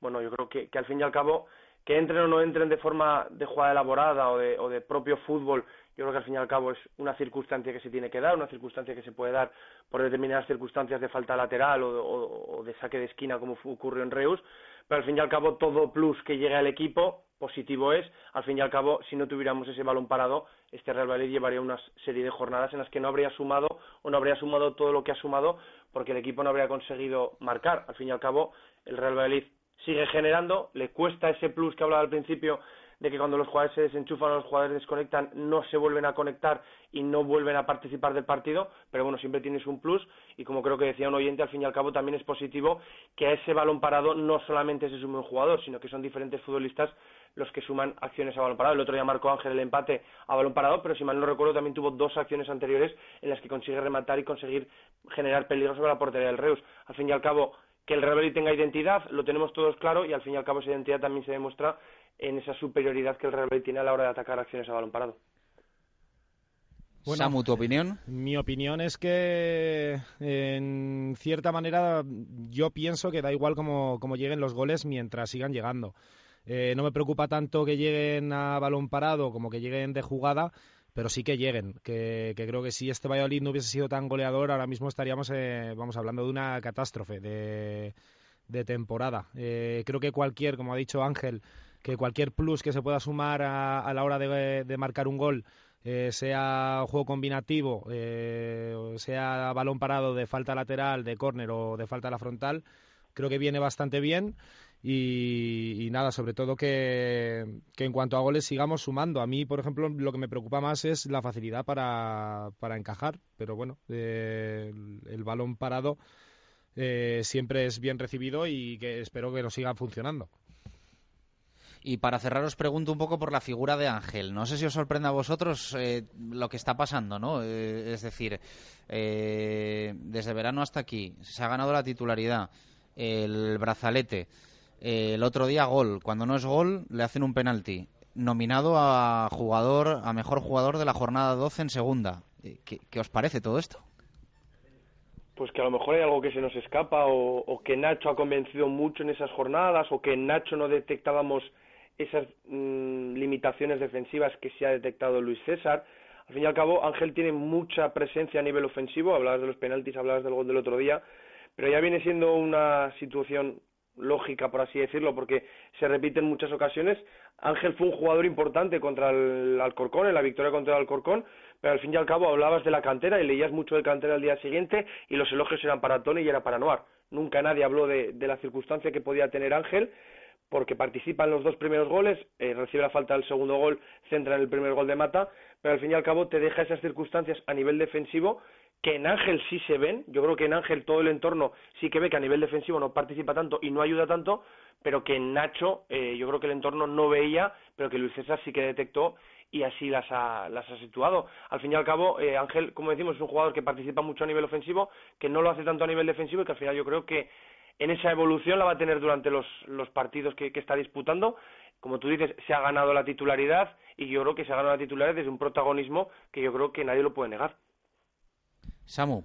Hombre, pues yo lo que creo es que Ángel ha dado motivos de sobra eh, para, sobre todo a Luis César no, porque ya le tiene convencido, pero sobre, sobre todo para convencer al público de Zorrilla que dudaba de Ángel y que le ha llegado a pitar en, en casa. De, a mí, por ejemplo, me llena eh, mucho, no de orgullo, pero sí que eh, me gusta que, un jugador a, que ha sido criticado, pues que se vea poco a poco que, que, las cosas le van saliendo, que va funcionando y que va encajando en el equipo y que tiene la importancia que tiene para Luis César San Pedro Ángel. Y, y bueno, eh, aunque gustó más Nacho al principio, sí que es verdad que estamos viendo unas cosas en Ángel que no, no hemos visto en el, en el lateral llegado del Rayo Vallecano. Y, bueno, lo que yo me pregunté cuando metió Ángel aquel gol, eh, con, ya sabemos que lo metió eh, en, en, Reus, pues me pregunté que dónde estaba la gente que, que la había pitado en, en, Zorrilla, que estaría pensando aquella gente si se arrepentiría o no, porque ha pasado la verdad de, de hacer un, una primera parte algo mala, que tampoco fue mala en, en casa, de a ser criticado, luego la segunda parte en el Zorrilla eh, fue prácticamente una de las piezas clave para, para el resultado final y, y bueno, pues luego en, en Reus otra vez eh, vuelve a aparecer Ángel y, y vuelve a aportar ofensivamente eh, situaciones que, que la mayoría de veces acaban en gol. Ángel Samu, gracias, un abrazo. Un abrazo. Un abrazo. Bueno, hemos echado de menos Alvarado. Eh, lo mismo el jueves tenemos que, repetir para que suene el, el, el profe Arturo Alvarado. Eh, bueno, Jesús, que tenemos que, antes de cerrar mes y programa, tenemos que eh, sortear la cena mensual aquí en el lagar.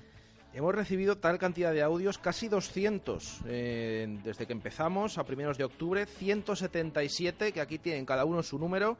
En este momento estamos haciendo ese sorteo aleatorio, lo vamos a poner bueno, la captura. Esto, esto, del Internet es muy moderno, ponemos aquí eh, del 1 al 177. Hay para generar aquí números aleatorios, le damos a generar y es un sorteo esto automático. Número 86. Número 86, lo buscamos rápidamente es un audio del día 19 de octubre. Se lleva la cena para dos personas en el lagar de Venancio. Rubén Hernández, que es el que tiene ese número 86. Se ha quedado ahí unos oyentes, luego verán la captura. Así que el número 86, Rubén Hernández, enhorabuena. Pues enhorabuena, nos despedimos desde el lagar esta tarde a las 7. Eh, Tertu desde el Hotel La Vega. Un abrazo, gracias a Dios.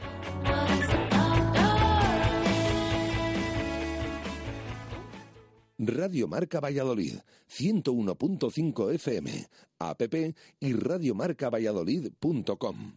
Centro Equio Vida y Bienestar ha creado el método Equio Deportivo. ¿Necesitas